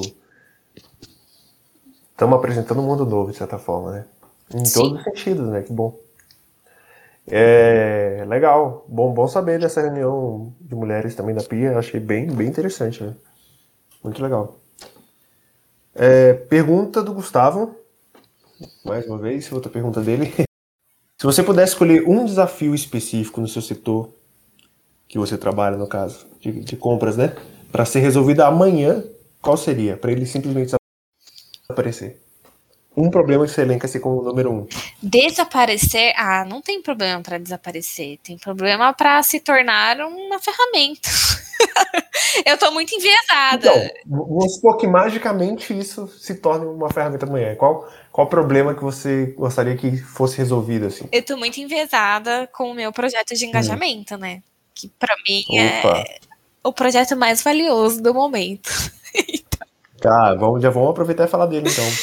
É, você está trabalhando nesse projeto hoje em dia, né? Desde o começo do ano, né? A gente achou que ia ser um projeto de três meses e aí vai, com certeza, até dezembro, se não passar de dezembro até o ano que vem, assim, porque é muita, muita informação, muita coisa que a gente vai descobrindo ao longo dos estudos que a gente está fazendo. Então. Conta, conta pra gente aí o que é o projeto. Tem muita gente que nunca nem ouviu falar ainda. Quer dizer, vai ver, vai ver os resultados, né, os impactos depois, mas é. um pouquinho como é que tá sendo. Então, começou despretensiosamente de tipo, ah, como que a gente vai medir o engajamento dos fornecedores? É, hoje a gente não, não, tem ideia de quem é o fornecedor que mais responde pra gente, que menos responde, que a gente mais. Que a gente mais vende ainda, a gente tem, porque a gente pega os, o relatório do OMI, mas o quanto que esse uhum. que a gente uhum. mais vende reflete em tudo que a gente envia, né? Tipo, tudo que a gente enviou para ele, aquilo se transformou em X de pedido, mas o que, é, que isso, E, já era um problema, né? O engajamento, né? Sempre foi um problema o engajamento. O engajamento sempre foi um problema. Primeiro que lá, lá atrás a gente não tinha muitos fornecedores na plataforma. Aí depois, tá, aumentou um, um tanto de, de fornecedor. Aí a gente começa a ter problema de, tipo, a gente envia a cotação, o fornecedor não responde. É, ou envia é, a cotação, o fornecedor nem vê. Tipo, ele. ele não, é às vezes ele acontece, né? Dele, apesar de ter a ferramenta na plataforma, ele olha, ele fala, não vou cotar, e ele não declina formalmente, uhum. mas pelo menos ele olhou. Tipo, não tem nem. Muito fornecedor nem olha. Tem fornecedor que não sabe nem o login dele. E, tipo, eles, uma vez na vida ele se cadastrou lá e depois nunca mais não sabe nem o login dele, não sabe nem o que a gente é. É, tipo, como trazer esses fornecedores para a plataforma? Como, como converter mais né, pedidos para esses fornecedores? Porque existe um problema muito grande de expectativa e realidade desses fornecedores quando eles entram na plataforma, eles esperam uma coisa, e aí eles percebem que a gente não está dando aquilo que eles queriam, mas eles também não falam pra gente o que, que ele quer. Tipo, é isso muito engraçado.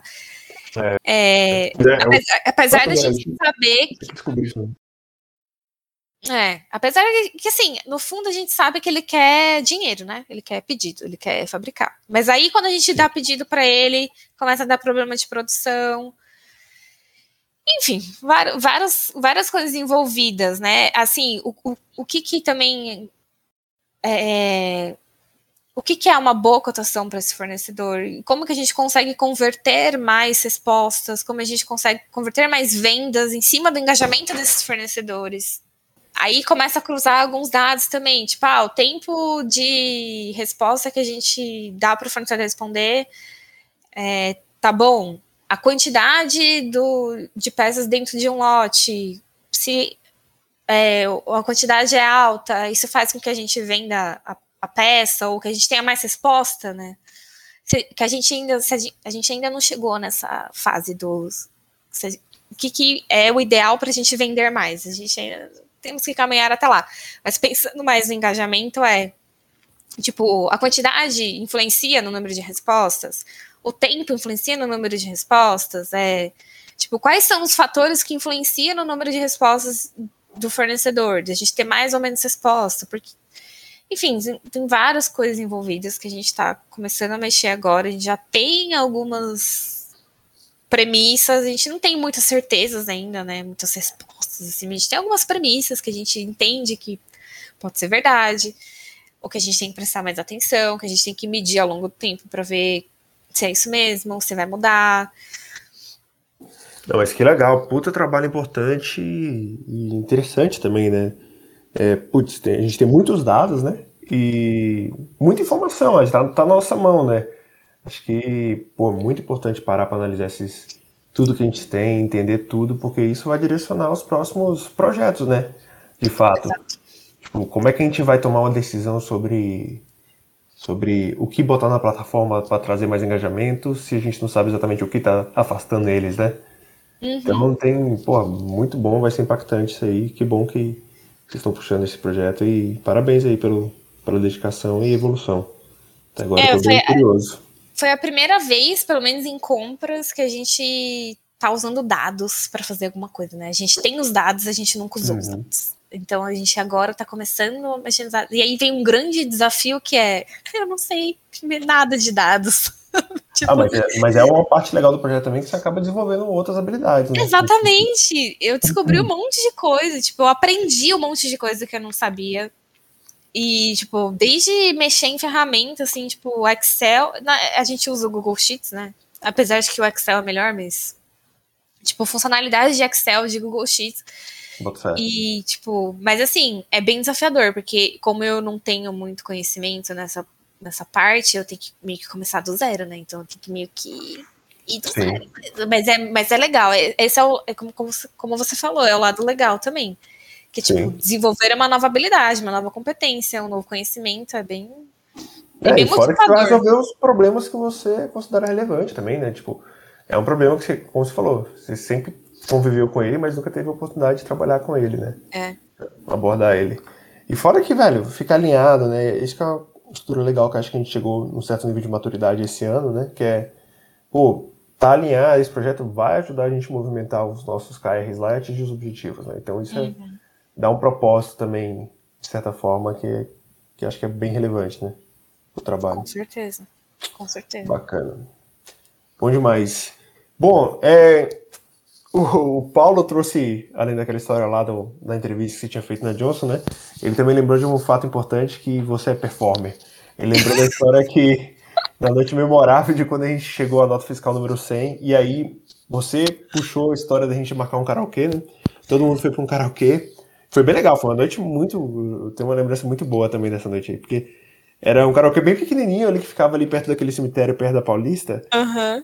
E caraca, velho, tinha um pessoal, mas especificamente a Isa, subia no palco, velho, e fazia uma performance. Puta merda, que massa que foi. eu lembro também que, além disso, você era performer também no, no Work. Eu lembro que, junto comigo, com o Gus e com o James, tu era quem dançava também nas festinhas do Work lá com a galera. E aí, você, sem vergonha, você mandou lá no geral, velho, somente as, os vídeos meu e do Gus dançando, velho. Eu tenho certeza que tem vídeo teu também, do James lá também, pra mandar. Seletiva, né? É, né? Mas é só pra falar que, pô, espero mesmo que a gente consiga marcar um karaokê em breve aí com todo mundo pra comemorar as notas fiscais. Podia pegar um número bem aleatório, assim, sabe? Só pelo motivo de, de reunir, tipo, nota fiscal 1117. Uhum. Todo mundo com, com vacina, tipo, whatever. É, exatamente. A primeira nota fiscal com todo mundo vacinado podia ser no karaokê e todo mundo, todo mundo curtindo. Qualquer... Nossa, ia ser demais, sério. Ia vai ser, vai ser bem legal. Deve ter muito artista escondido aqui, né? A gente não conhece metade da galera ainda. Pois é, pois é. Nossa, ia ser muito divertido. Eu, é engraçado porque normalmente eu não mostro muito, né, meu lado. Pois é. é tipo, quem, é quem eu sou, assim, tipo, no trabalho, assim, eu sou, eu sou um pouco mais reservada. Né? Aí quando tem esses momentos que eu me empolgo de, de festividade. Daí eu mostro que eu sou realmente uma bela dançarina do El Chan. Foram muitos anos de treino dançando El Chan, entende? Terra samba, tipo, tudo. Spice Girls. E aí, enfim, eu sou uma performer, é isso aí.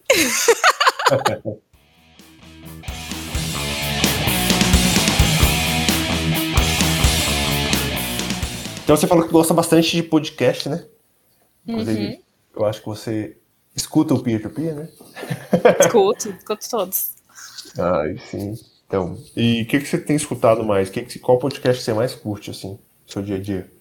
Tem, tem um, algum...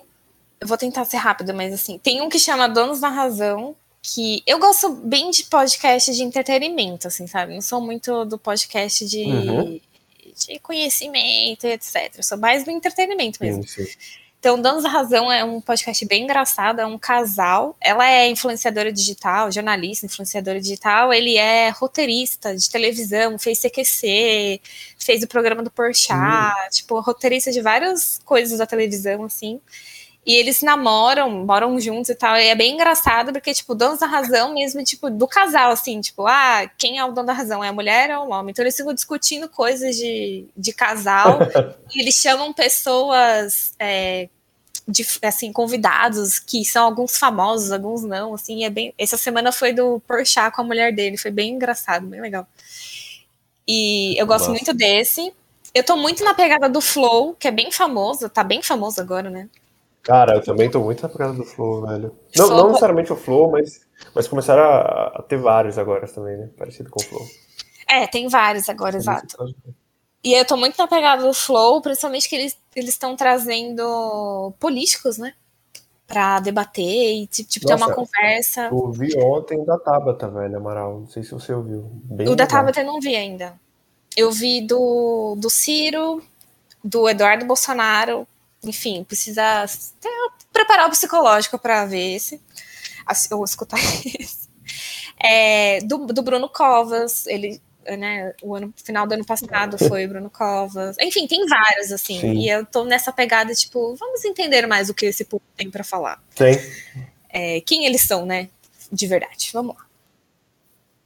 Não, muito legal, é, é bem legal. Então, assim, os dois no momento. Mas tem vários outros, né? E não vem ao caso. Um lugar que você acha que todo mundo deveria Ai, ter a oportunidade de conhecer um dia. Ah, eu vou, eu vou falar do, dos meus maiores maiores desejos de vida, que é conhecer a aurora boreal. Então, algum lugar que tem aurora boreal, né? Seja no Canadá, no Alasca, hum. na Islândia, Noruega, Suécia. Eu acho que deve ser uma experiência de vida assim, eu nunca Legal. nem fui, mas eu tenho certeza é que é uma né? experiência de vida única, assim, sabe? Sim. Não, eu também imagino que sim, deve ser muito único mesmo. E, mas e nos Estados Unidos? Você viajou bastante lá também, né? Se você indicasse um lugar, assim, para quem nunca viajou para os Estados Unidos, como eu, o que, que você me indicaria? Qualquer parque nacional. qual lugar? Aí? Tipo, são lugares, assim, espetaculares que o turismo, principalmente o brasileiro, não está muito acostumado e são os melhores lugares dos Estados Unidos. Então, assim, uhum. eu fui para alguns, não muitos, eu gostaria de ter ido muito mais, mas assim, Yosemite, eu não fui, mas é muito legal. No Colorado tem vários parques nacionais, eu conheci alguns e tipo, é uma paisagem assim, tipo, é pura natureza, é, é ah, lugares de fazer trilhas. E lá eles têm tudo, toda uma estrutura, né? Então todo parque nacional tem lugar para você acampar, tem lugar para você colocar o trailer. Tem, é muito legal, vale muito a pena. Legal, né? É o que eu mais tenho vontade, velho. É o que eu mais tenho vontade de fazer também. Tem um lugar que eu quero ir na Califórnia chamado Death Valley, né? Não sei se você teve oportunidade. É aquele lugar mais quente do mundo? Cara, é um dos lugares. É, eu não sei se é o mais quente do mundo, eu não conheço ele por isso, na verdade.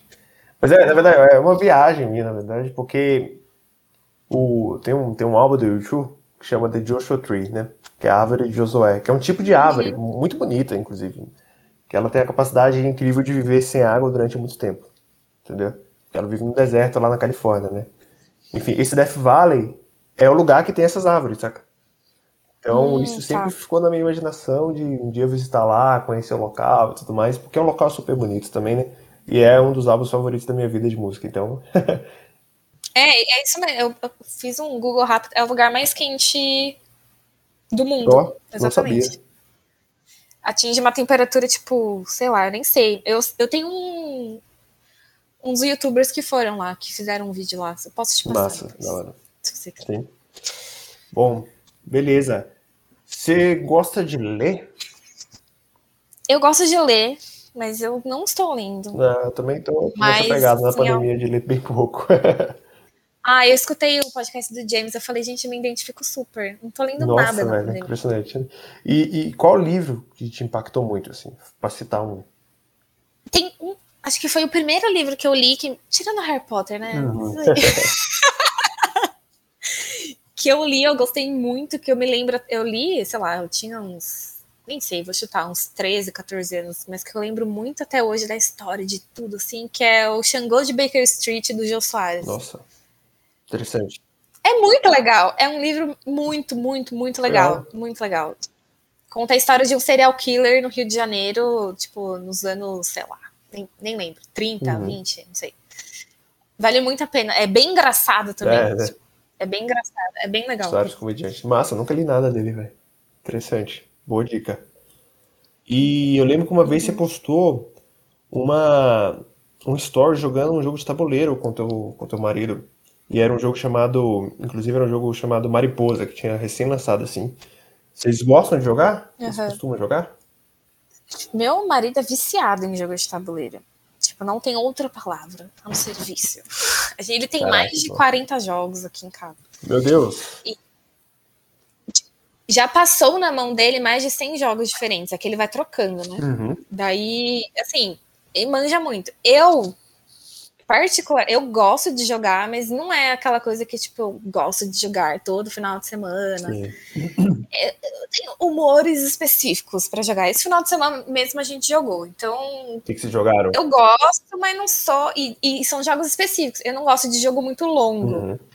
Quando o jogo demora, tipo, duas horas, e, mais de duas horas e meia, já começa, minha paciência vai acabando, assim, Sim, jogo. Vou desanimando. E tem bastante jogo longo, né? Então mas agora ele já entende que esses jogos não são para mim, então ele nem, nem me chama mais para jogar esses jogos. Não, na pandemia eu recuperei esse hobby aí, velho. Muito bom, velho. Comprei vários também. Vários assim, né? Nem tanto. Tem um, hoje tem um, já tinha alguns, hoje em dia eu tenho uns 10 aqui. Mas é. Porra, me amarro, velho. Ah, começa assim, né? Com 10. E depois é, não tem fim. É. É, fora que tem um, um quê de colecionismo aí que é difícil também. Aham. uhum. Total. Mas eu gosto, assim, tem alguns que eu gosto de jogar. Tipo, um que a gente jogou esse final de semana que eu gosto muito, que é Lords of Waterdeep. Hum. É muito legal esse jogo, eu gosto bastante. Massa, vou, vou dar uma pesquisada nele. Mais? Eu gosto de jogo. Legal. Tem um que chama. É, a gente fala jogo do pássaro, mas não é jogo do pássaro, Wingspan. Né? Porque. É, é Wingspan? Wingspan, exatamente. Nossa, esse jogo é mó é. bonito, né, velho? Uhum. Muito bonito esse jogo. É lindo. É bom? E é bem legal de jogar esse jogo. Uhum. Legal. Eu gosto bastante.